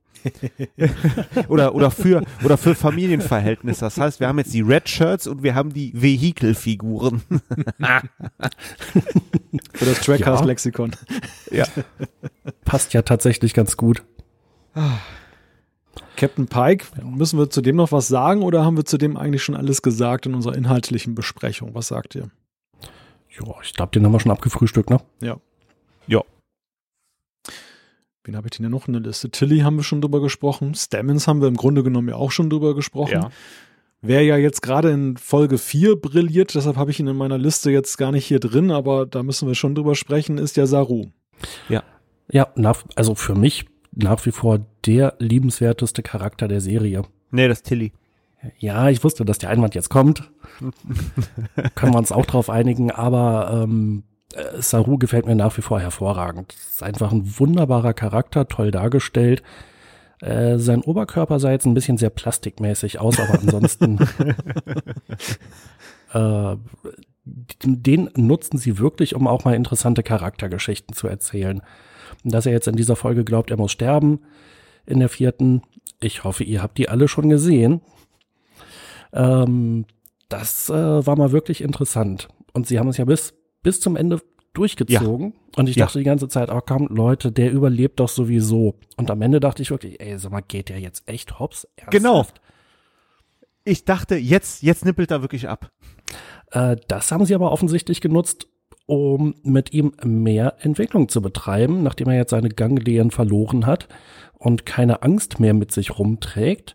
Äh, ist natürlich interessant, ob er jetzt irgendwie auf so einen, so einen Power-Trip kommt und anfängt total das Arschloch zu werden, bis er sich irgendwann wieder fängt. Oder auch nicht.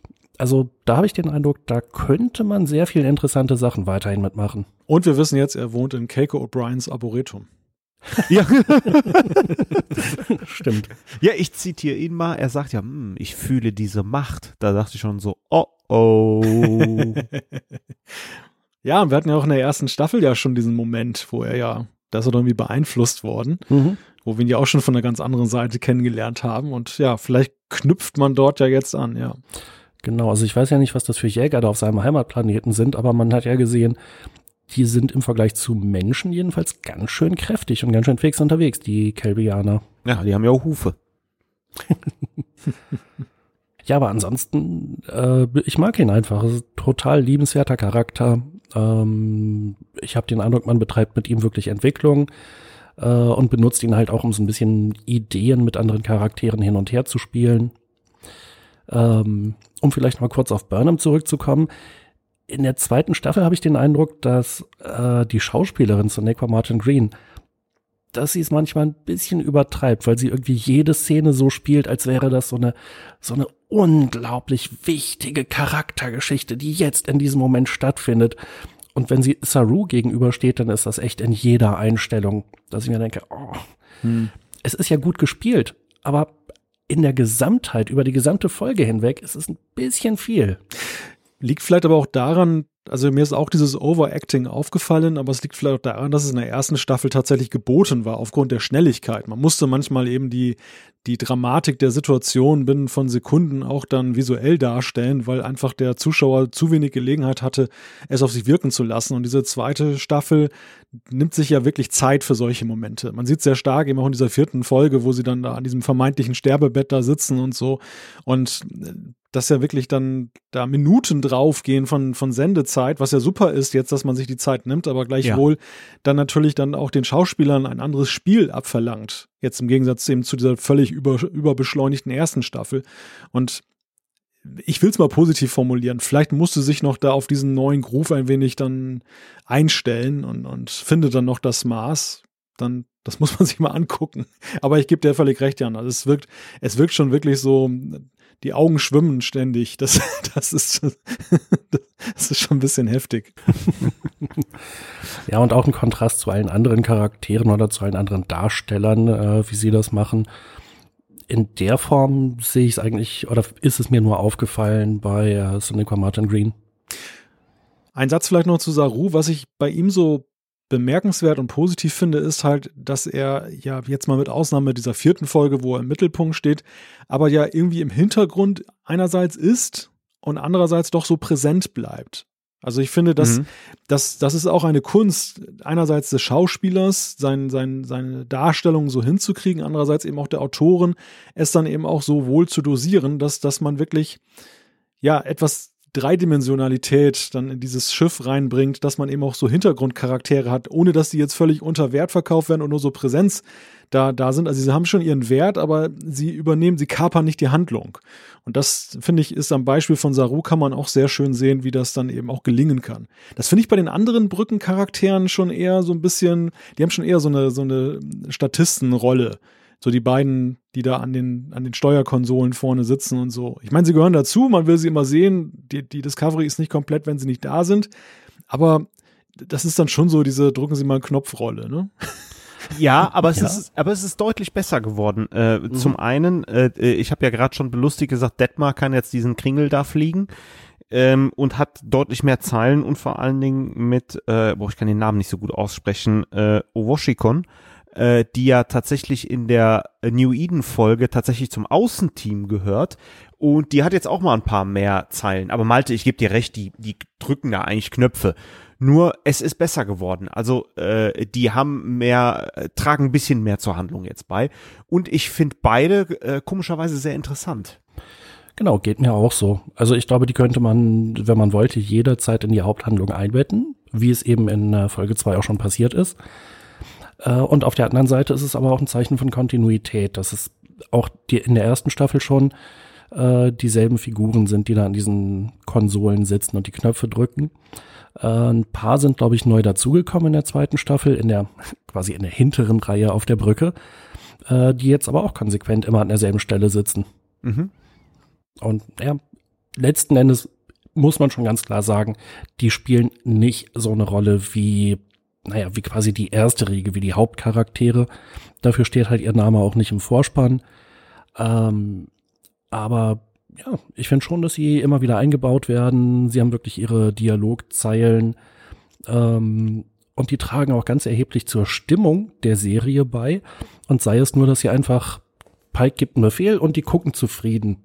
Und man merkt so, ja doch, die sind glücklich, jetzt an der Stelle da zu sitzen. Ähm, oder wenn sie halt ängstlich gucken, merkt man auch, uh, jetzt ist Gefahr. Hm. Ja, stimmt. Oder auch dieses sich gegenseitig angucken, so, was auch eine gewisse Kommentierung der Handlung Mhm. dann darstellt. Ja. ja, das sehe ich auch so.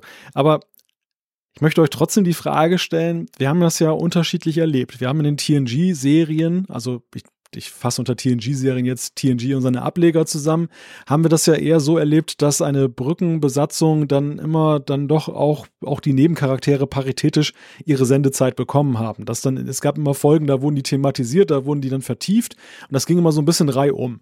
Und hier ist es ja dann tatsächlich so, dass man eine, zumindest bis zum jetzigen Zeitpunkt, klare Hierarchie der, der Figuren hat, die dann eben sich unterteilen in Hauptcharaktere, die dann immer irgendwie eine große Rolle spielen, Burnham oder der, der jeweils amtierende Captain, ähm, dann Tilly und Stammens, dann in der zweiten Reihe dann mit wechselndem Anteil Saru zum Beispiel und andere und dann in der dritten dann halt diese Präsenzcharaktere, die wir halt irgendwie lieb gewinnen, aber die ja bis dato überhaupt nicht vertieft wurden. Auch dieser Robotermann oder Roboterfrau oder was auch immer das ist da auf der Brücke. Wir wissen ja eigentlich nach wie vor nichts darüber. Und das ist ja auch äh, bemerkenswert, dass man dem so widerstehen kann, das jetzt nicht dann auch mal irgendwie zu thematisieren. Welcher Modus ist euch lieber? Ich finde den letzteren lebendiger, weil wir haben in irgendwie 700 Folgen TNG Universe plus ein paar Enterprise Folgen immer diesen festen Cast mit den festen Positionen und in diesem Modus gehabt. Deswegen finde ich, das lockert jetzt ein bisschen auf. Ich weiß aber gar nicht, ob man das so vergleichen kann. Bei TNG hatten wir halt einen relativ großen Cast an Hauptdarstellern, die alle pro Staffel abgefrühstückt werden mussten und jeder musste mindestens eine Folge pro Staffel haben. Ähm, Discovery ist völlig anders konzipiert. Eigentlich dieses klassische Schema aus, das ist jetzt eine Data-Folge, das ist jetzt eine Troy-Folge, das ist eine was auch immer Folge, wer auch immer Folge, das haben wir ja nicht mehr. Äh, der Maincast ist relativ klein, und das hier sind die Leute, die bei TNG maximal zweimal die gleichen waren, maximal dreimal vielleicht. Dann waren die weg. Ähm, und hier achtet man aber drauf, dass es dieselben Figuren sind. Und Ja, aber das, was hast du lieber? Na, eigentlich sage ich mal, es ist ja gar nicht. Der Unterschied ist nur, der Maincast ist kleiner. Ja, okay, ich mach den, ich ziehe den Vergleich mal anders. Du hast recht, Jan, TNG ist jetzt nur bedingt vergleichbar, aber nehmen wir mal DS9. In DS9 war es ja auch so, dass wir da neben dem Maincast noch eine ganze Reihe von Nebencharakteren hatten, gerade so in der Ferengi-Bar. Und ähm, da hatten wir Lita, da hatten wir Rom, da hatten wir dann den, da hatten wir dann Quark und so weiter. Und das ging ja wirklich dann immer tiefer und, und trotzdem hat ja irgendwie jeder Charakter über die Serie hinweg dann doch irgendwie auch seine Tiefe bekommen. Es wurde dann immer irgendwie dann doch thematisiert mit Nog, der, der wie seines, das mit seiner Ausbildung geht und seiner Entwicklung, mit Rom, mit seiner Ehe, mit Lita und so und so weiter. Man hat das ja sehr weit gesponnen und ich finde, Discovery widersteht bislang eben dieser Chance oder Möglichkeit, eben dann tiefer auch diese Charaktere, die ja nun irgendwie schon zum Cast gehören, dann die, die weiter zu vertiefen. Und ich frage mich jetzt, ist das jetzt gut, weil es dann irgendwie auch, ja, vielleicht nicht alles so abnudelt und, sondern irgendwie auch so ein gewisse gewisse Geheimnis, ein, ja, ein, ein geheimnisvollen Gehalt irgendwie hinterlässt. Es ist ja auch so, man sieht diese Charaktere, man stellt sich immer die gleichen Fragen und äh, sie werden nicht entmystifiziert. Also sie, sie, man lässt sie ja, in, überlässt sie der Fantasie des Zuschauers ja ein Stück weit.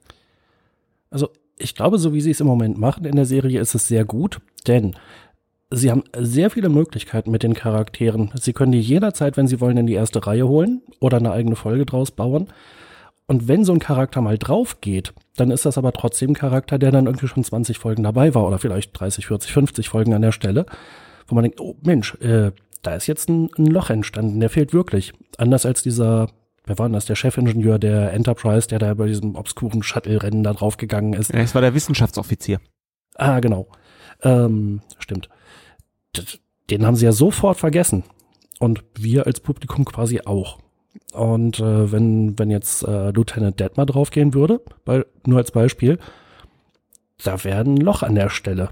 Da würde echt ein Charakter fehlen. Hm. Deshalb, ich glaube, das ist ein ganz guter Modus. Sie haben damit eine Menge Möglichkeiten. Vielleicht werden die nie genutzt. Ähm, wenn sie schlau sind, werden sie das aber irgendwann tun. Wie halt zum Beispiel äh, Oro Shikun äh, mit ins Außenteam zu holen und vielleicht einfach langsam und behutsam aufzubauen. Ja.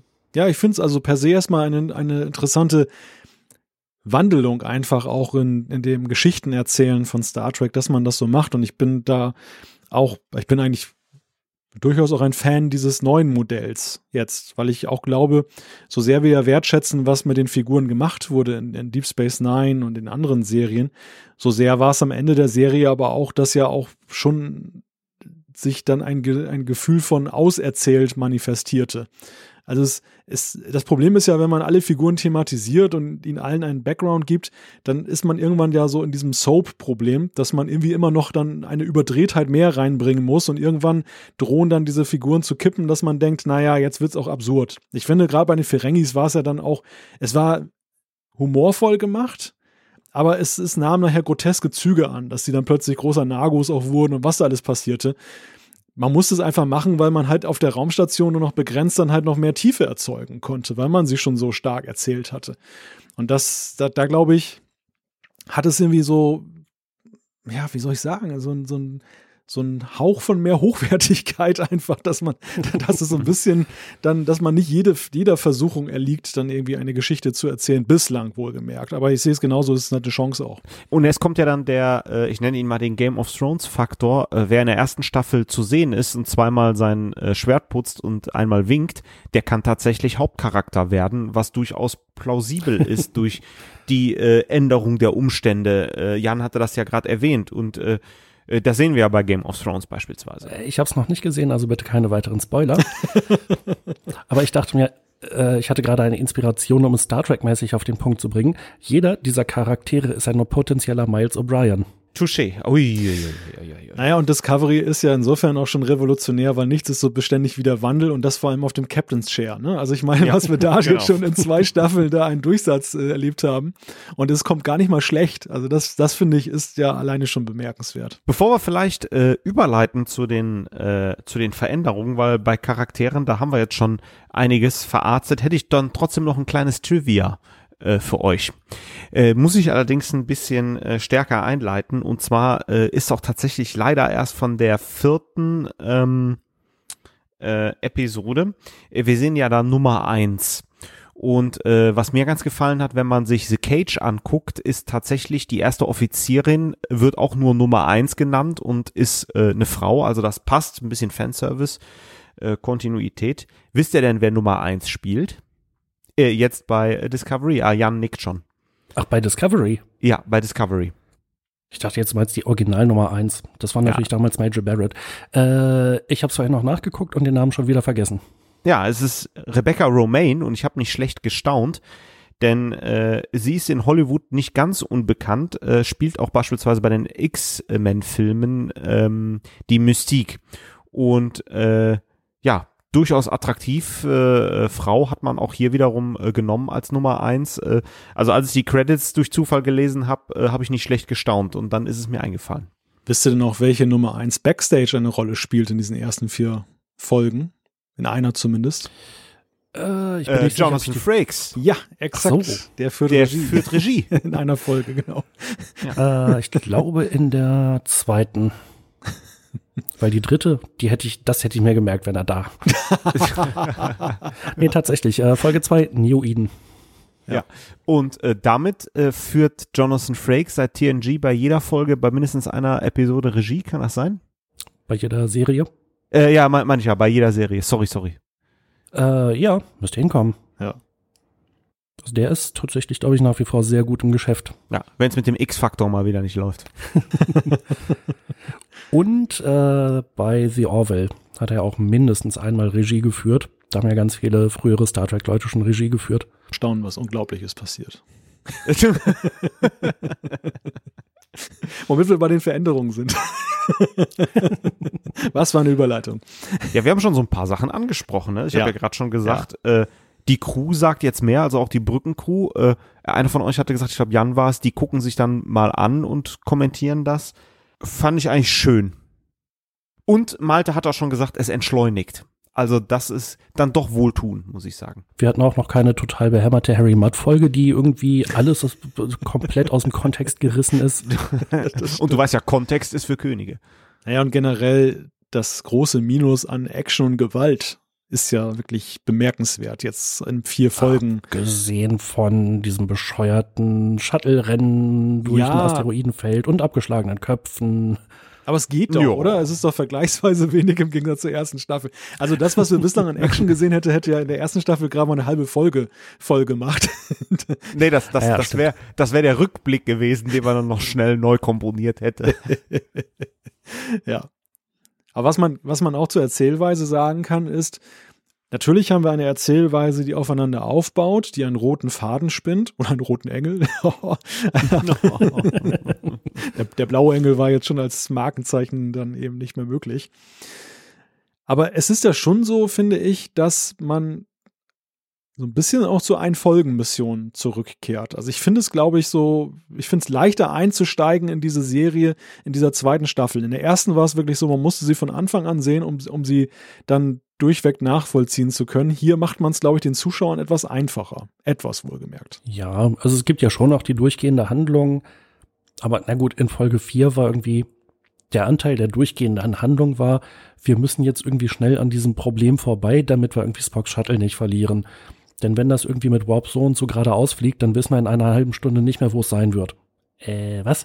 Und diese coole WLAN-Übertragung da, ne, mit den ganzen Daten aus 100.000 Jahren. Da gebe ich dir halt gerade wieder recht. Das ist halt so eine Einzelgeschichte. Da bräuchte man eigentlich den Kontext so gut wie gar nicht. Ja, irgendwie habe ich das Gefühl, dass uns diese Sphärendaten natürlich noch irgendwie wieder begegnen werden in der Aufklärung dieses gigantischen Rätsels. Das, ist, das kommt natürlich auch ein bisschen mit der Holzhammer-Methode. Das ist natürlich, also man kann es, glaube ich, jetzt rückblickend noch dadurch heilen, dass es dann irgendwie eine Bedeutung gibt, dass ausgerechnet Discovery da aus dem Warp gerissen wurde und da wurden die Sachen übertragen. Im Moment ist es ja erstmal so ein wenig, es steht irgendwie im Raume, ne? Da ist diese Sphäre, die dann plötzlich sagt, oder die gar nichts sagt, die einfach dann die Systeme mit einem dem vermeintlichen Virus überlädt. Und ja, dann stehen sie halt da und jetzt haben sie viele, viele coole Daten drauf auf ihren Speicherbänken. Speicherplatz scheint in diesem Jahrhundert keine Rolle mehr zu spielen, oder? Nee, wie, wie bei uns. Also noch, noch keine Rolle mehr. Irgendwann später gab es doch mal die Binärwesen, die die Enterprise D brauchten, um, ähm, um ihr ganzes Wissen da mal kurz zu speichern. Man hätte das ja irgendwie gern gesehen, wie sie im Maschinenraum wie blöd da Wechselfestplatten reinhauen, um den ganzen Kram da abzuspeichern. ja, was habe ich hier noch in meiner Liste stehen? Mehr Charakterhandlung hatten wir drüber gesprochen, ganz klar. Ja, mehr Star Trek-Charme, finde ich allgemein. Ne? Also man hört auch das Thema dann an irgendeiner Stelle plötzlich so, als sie irgendwas erfolgreich machen. Also es kommt nicht nur jetzt durch den Holz Holzhammer mit Spock und diesen ganzen Sachen und der Enterprise. Ich finde, es kommt auch so dieses Gefühl stellenweise echt auf, was wir in der ersten Staffel ja, oder zumindest ich dann ja drastisch vermisst habe, weil ich irgendwie dann das Gefühl hatte, das ist jetzt eine Mainstream-Serie, die sich an den Zeitgeschmack anbietet, die aber so ihre, ihre Wurzeln völlig vergessen hat. Völlig anders, oder? Mm, Teilweise hat mich das auch in der ersten Staffel schon positiv beeindruckt, wie sie das geschafft haben. Aber irgendwann war das komplett weg. Und ich bin froh, dass sie es wiedergefunden haben. Ähm, auch die, ja, keine Ahnung, Töne von Kommunikatoren oder so, äh, so bestimmte Geräusche. Ähm, das, ja, ich habe den Eindruck, sie haben es wiedergefunden. Was schätzt ihr, wie kommt das an bei dem normalen Netflix-Zuschauer? Das ist eigentlich so die Frage, die ich mir die ganze Zeit in diesen vier Folgen gestellt habe. Bei der ersten Staffel hatte ich den Eindruck, das ist sehr Mainstream-tauglich. Das kann funktionieren, auch bei demjenigen, der Star Trek jetzt nicht so besonders verhaftet ist. Wie seht ihr das jetzt bei dem, was ihr bislang von der zweiten Staffel gesehen habt? Haut das hin oder ist das vielleicht zu abwegig? Also es ist schon gravierend, die Änderung. Ne? Also für diejenigen, die Discovery geguckt haben und keinen Star Trek-Hintergrund haben, ähm, ist es schon irgendwie anders. Aber auch das erleben wir ja heutzutage bei Serien, die sich dann nach der ersten oder zweiten Staffel völlig anders aufstellen. Ne? Aber es ist schon wiederum so, äh, zurück auf los, wir drehen wieder um. Ach, mir fallen jetzt nicht die Floskeln ein. Die gute alte Zeit, äh, die Fans haben gesprochen. Also es ist wieder mehr äh, der das TNG Star Trek äh, da drin, wie wir es äh, kennen. Naja, also ich würde mal sagen, so eine Prise mehr davon. Ähm, aber ich finde das eine ganz schwere Frage, weil ich auch extrem wenig Feedback bisher gelesen habe. Ähm, ich habe sehr wenig mit Leuten gesprochen bisher drüber. Ähm, möchte ich mir gar kein Urteil anmaßen, wie quasi in Anführungszeichen der normale Netflix-Zuschauer äh, das vielleicht auffasst. Hm. Ja, es ist in der Tat extrem schwer zu beurteilen. Das ist eigentlich ja auch so nur so eine Gefühlsfrage, wie ihr das jetzt so wahrnehmt aus, aus eurer Perspektive. Die, die klassischen, ich möchte nicht sagen Fanmedien, aber doch so, so schon so die Medien, wo eher Star Trek-Fans die Leser sind. Das ist auch immer interessant, wie viele Spiele, Zeitschriften teilweise auch einsteigen in die Berichterstattung und Rezensierung dieser Folgen die berichten eigentlich recht positiv. Also ich, ich habe den Eindruck, dass so bei dem zumindest Star Trek-affinen Publikum kommt das ganz gut an, was da momentan läuft. Die, die Bewertungen lesen sich irgendwie ganz positiv. Aber ich habe mich in der Tat gefragt, wie das dann eben in der Außenwelt ankommt. Und es ist natürlich auch so, ich glaube, dieser Bruch, wenn wir, wenn wir es einen Bruch nennen wollen, ist, der rührt ja natürlich auch ein wenig daher, dass ja die Personalien jetzt endgültig gewechselt haben. Also diese, die, diese Showrunner, dieser Showrunner-Wechsel der ersten Staffel, den man, glaube ich, nicht so gemerkt hat, vielleicht zum Ende hin, aber die, die, die Flöcke waren gesetzt und man ist, man ist die, man musste sie im Prinzip befolgen, weil sonst, mhm. sonst hätte die ganze erste Staffel nicht funktioniert. Ähm, man merkt natürlich schon hier, dass man jetzt losgelöst war von dem alten Showrunner, der da ja gegangen ist. Mm, ja, ich glaube schon. Ja. Na, natürlich nicht, ohne denen noch mal ein, zwei faule Eier ins Nest zu legen. Aber wie gesagt, da haben wir auch schon gesagt, da sind es ja gut, äh, mehr oder weniger gut und unbeschadet rausgekommen. Ja, also wenn ich an diesen äh, vergleichsweise schrecklichen Nazi-Zweiteiler bei Enterprise denke, wo sie da aus der dritten in die vierte Staffel gegangen sind, das war eine Scheiße. ja. Da war jetzt so, okay, die Enterprise taucht unerwartet auf, ja, und der Captain kommt rüber und das Thema ist durch. Puh, danke. Ja, und außerdem hatten wir Space Nazis äh, genug äh, in der äh, ersten Staffel. Grüße übrigens hier an der Stelle an einen äh, geschätzten Arbeitskollegen, der mir den Begriff Space Nazi aus dem Spiegeluniversum beigebracht hat. Womit wir eigentlich bei der Frage wären, also nicht, dass ich euch jetzt abwürgen möchte, wenn ihr noch weitergehende Aspekte habt, dann gerne. Dann, Doch bitte dann, abwürgen. Dann, dann noch dazu. Aber was ist jetzt euer Fazit? Ich meine, es ist klar geworden, glaube ich, schon so die Haltung von uns dreien jetzt zu dieser, zu diesem Auftakt der zweiten Staffel von Discovery. Ich würde es ganz gerne nochmal auf den Punkt bringen. Was, was sagt ihr? Was ist so euer Zwischenfazit zu diesem Auftakt? Anders als die erste Staffel und ähm, ein bisschen holprig gestartet, aber jetzt nimmt es dann doch Fahrt auf ich freue mich im Moment mehr drauf als in der ersten Staffel. In der ersten Staffel war schon irgendwie immer die Hoffnung, ah, irgendwo, vielleicht entdecken sie ja noch mal was, die Tugenden von Star Trek. Ähm, da habe ich mich sehr schwer getan mit vielen Sachen. Jetzt bin ich erstmal froh, dass die etwas komischen Klingonen weg sind. Ähm, die dritte Folge fand ich einen massiven Tiefschlag oder Tiefpunkt. Aber mit der vierten ging es meiner Meinung nach für mich persönlich deutlich bergauf. Die ersten zwei Folgen fand ich gut. Ähm, ja, im Moment verknüpfe ich das erstmal mit Hoffnung. Hm. Also mir geht's ähnlich. Ich habe die erste Staffel ja durchaus auch gerne gesehen, weil ich sie so unter dem Entertainment-Aspekt ganz gut fand. Also man konnte, sie, sie war gut erzählt, sie, sie unterhielt bis auf das Ende, das war grauenhaft. Aber es war halt für mich wenig so für mein individuelles Gefühl Star Trek. Und hier gucke ich es eigentlich jetzt eher auch unter dem Aspekt, ich gucke es gerne, weil es neues Star Trek ist. Das ist irgendwie so, so, so, so ein Wandel bei mir. Was ich interessant finde, im Gegensatz zu früheren Star Trek-Serien, ist, ich fand immer, die, die Star Trek-Serien sind meistens schwach gestartet mit ihren ersten Staffeln und wirkten unsicher, suchend und ähm, wurden dann immer stärker, meistens erst zur dritten und vierten Staffeln. Man brauchte wirklich Durchhaltevermögen. Und Discovery ist irgendwie völlig das Gegenteil. Die erste Staffel wirkte so, man wirkte völlig entschlossen von dem, was man machte. Es war irgendwie, stand überhaupt nicht zur Debatte. Das wurde so durcherzählt, die ganze Sache. Wie gesagt, in Klammer auf, außer das Ende, das war grauenhaft, Klammer zu. und, und ich finde, hier bei, bei dieser Serie ist es im Gegensatz zu den anderen, dass sie plötzlich ja nicht, nicht unsicher wirkt. Ich glaube schon, dass sie wissen, was sie tun hier in dieser zweiten Staffel bislang, aber als Ganzes eher so unsicher wirken. Also ich, ich finde, es ist schon ziemlich krass, dass man so zurücktritt von dem, was man in der ersten Staffel versucht hat zu manifestieren und jetzt im Grunde genommen die Serie nochmal von vorne erzählt fast schon, also im Grunde genommen einen ganz neuen Stil einführt. Und da bin ich sehr gespannt, wo das hinführt. Das, also es ist zu früh für ein Fazit, aber es ist ein Gefühl, was ich momentan habe. Da würde ich dir sofort zustimmen, aber ich glaube, das ist auch so eine Zeitgeistgeschichte. Man hat sehr, sehr viele Serien, die wirklich stark starten, mit einer großartigen ersten Staffel und man denkt, boah, war das toll. Und in der zweiten Staffel wird's dann nicht unbedingt schlechter, aber es, der, vieles von dem Drive geht erstmal verloren. Und man hat immer so das Gefühl, oder ich jedenfalls, die Showrunner, die die Story sich ausdenken, die haben so einen richtigen Pitch, die gehen da irgendwie zu den Konzernbossen, die das Geld geben und äh, sagen denen, boah, das haben wir alles vor und die sind begeistert und machen irgendwie die Millionen locker, als gäbe es nichts Einfacheres. Und irgendwann fällt den Leuten ein, oh, äh, zweite Staffel, äh, die Serie ist ja gut angekommen, wir haben Publikum, wir haben Erwartungen, was machen wir jetzt? Oh scheiße. Und äh, ja, einige Serien sind da echt komplett eingebrochen, andere waren überraschend gut äh, weitergegangen.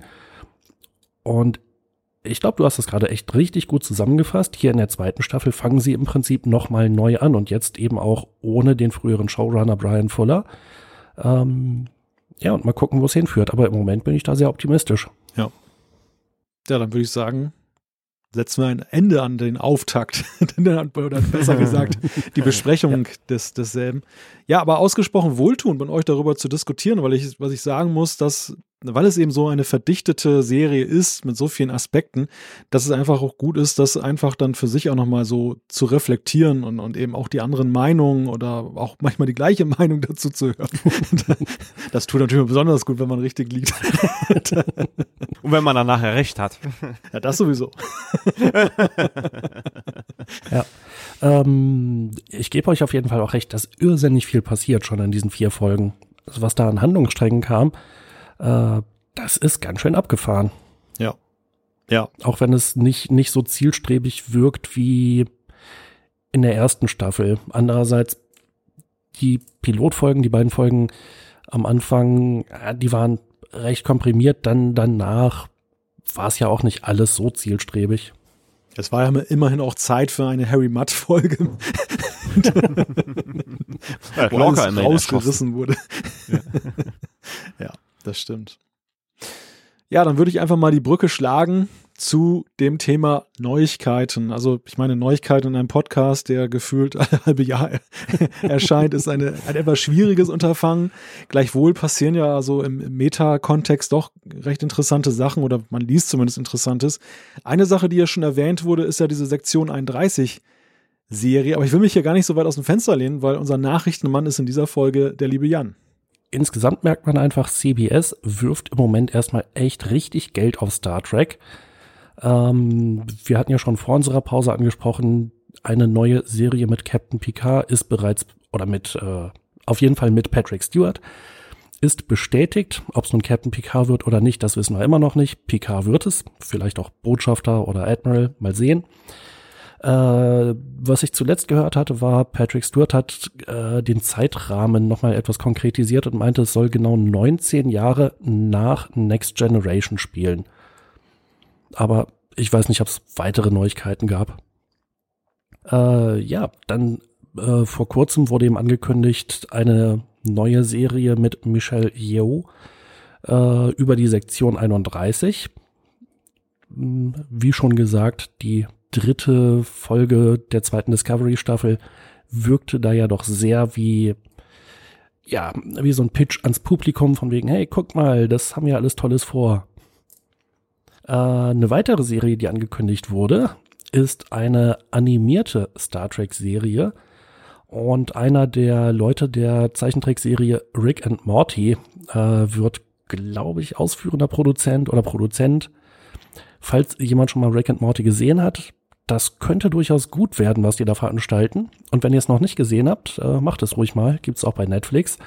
Ist ziemlich abgedreht, aber irgendwie auch so ein bisschen sowas grob vergleichbar mit Futurama. Und in vieler Hinsicht auch wieder nicht vergleichbar. Ja, ist das nicht von äh, Adult Swim? Äh, da gucke ich total gern die äh, Star Wars Knetmännchen-Veräppelung. Äh, ich glaube, das könnte hinkommen. Ja, also wirklich empfehlenswert für Star Wars-Fans. Und äh, dann gab es noch eine Sache, die sie gemacht haben, und zwar die Star Trek Shorts. Die sind fast völlig an mir vorbeigegangen bisher.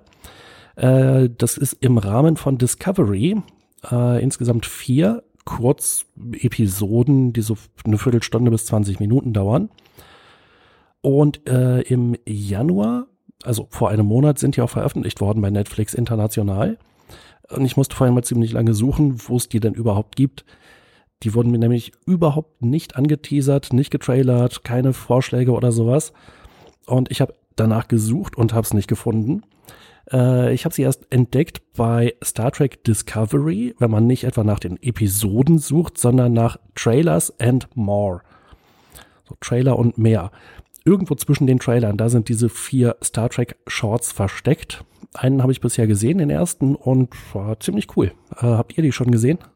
Nee, ich habe es nämlich nicht gefunden, selbst bei Trailer und mehr nicht, aber ich guck's auch mit dem Apple TV. Vielleicht ist da irgendwie, vielleicht muss ich auf dem PC gucken oder so. Ja, also mich hat's tierisch gewundert. Äh, ich hatte mehrfach irgendwo im Internet davon gelesen, das kann auch nicht so schwer sein. Und dass man das nicht mal über eine Suche nach wirklich Star Trek Shorts findet, sondern kriegt als Vorschlag halt irgendwie Star Trek Discovery, Star Trek Original, Star Trek DS9, äh, Star Wars äh, Rogue One, was weiß ich. Die üblichen Vorschläge halt. Also ist ein bisschen schwierig zu finden, aber lohnt sich. Ja, und unterschlage bitte nicht die Nachricht, bei der mir das Herz blutet.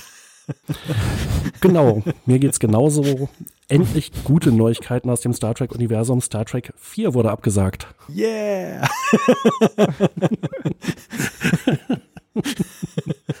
ja, du musst jetzt aber auch sagen, warum der abgesagt wurde.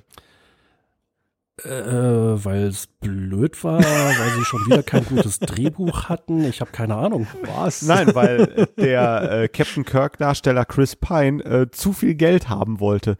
Und äh, ja, jetzt haben sie ein Problem. Jetzt können sie nun halt nicht Star Trek 4 machen ohne Captain Kirk. Ja, äh, dann machen sie halt ein Paralleluniversum und casten wen anders als Captain Kirk. Das ist doch nur auch nichts Schwieriges mehr. Genau. Totaler Wertesverfall angesagt. und äh, falls Zach Quinto zu teuer geworden ist, dann könnten sie ja jetzt äh, Ethan Peck fragen, ob er nicht Spock spielen will. Der wird ja irgendwann demnächst wahrscheinlich auch Erfahrung gesammelt haben. Ist sowieso cool, ne? Wenn du eine Rolle bekleidest, die jetzt in einer Serie dann eingeführt wird, aber eigentlich ewig nur so als mystisch irgendwie da so erwähnt wird.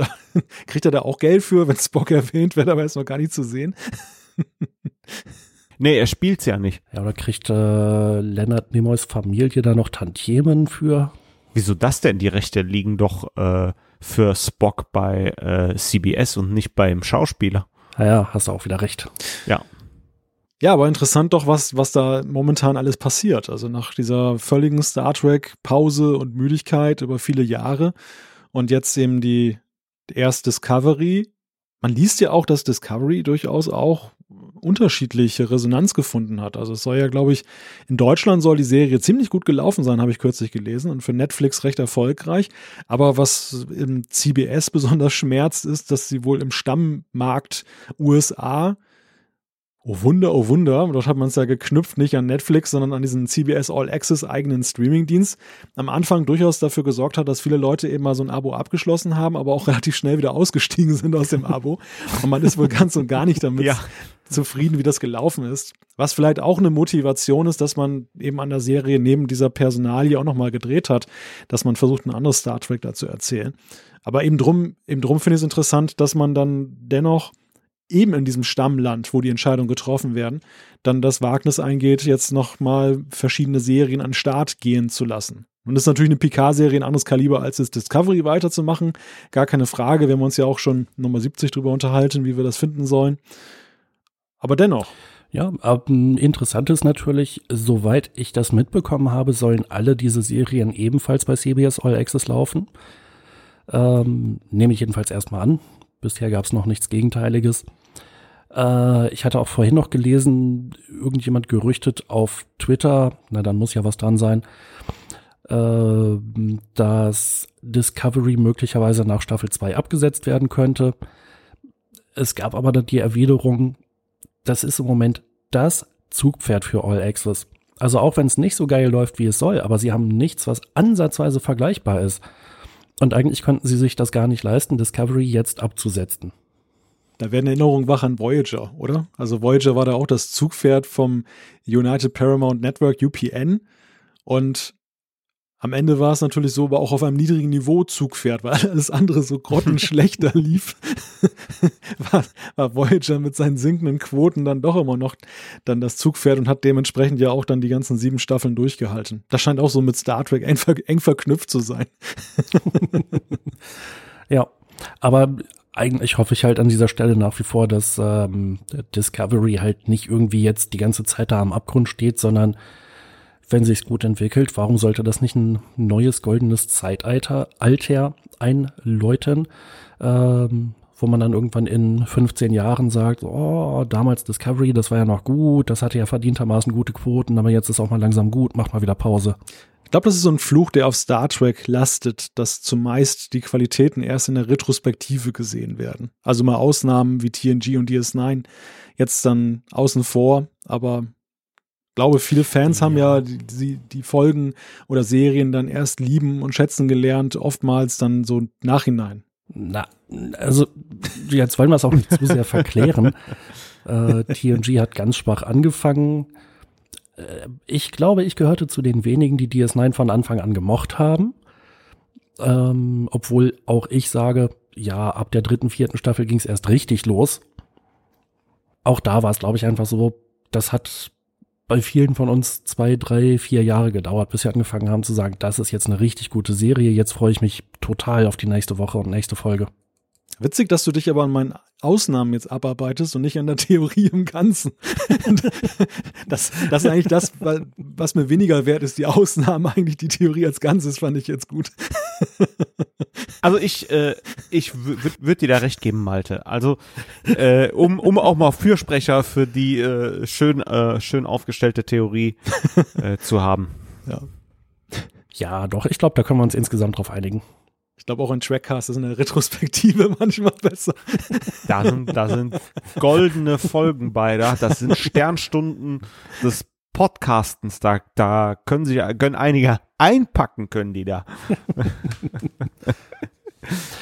ja genau, mir lag natürlich eben noch auf der Zunge, kein Wunder, dass Discovery in Deutschland so äh, gut ankommt. Es gab ja uns. ja. Und die Jungs vom Discovery Panel nicht zu vergessen. Die übrigens wieder starke Episoden auch schon vom Ether gelassen haben. Ja, natürlich. Die will ich auch gar nicht äh, äh, wegdiskutieren, im Gegenteil, sondern äh, sogar loben. Aber diese lange Pause, da waren wir unterwegs. Ja. Ich glaube, Thorsten wird dafür bezahlt, dass er das hier sagt. Gut, Männers. Ja.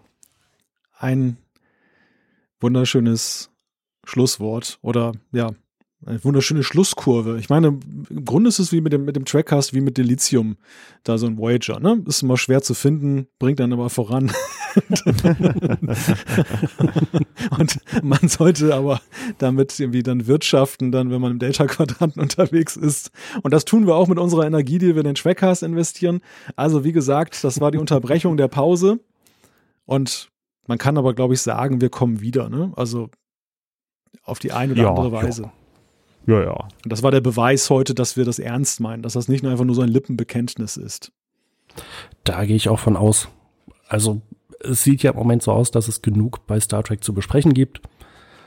Und insofern werden wir da sicherlich gerne dranbleiben.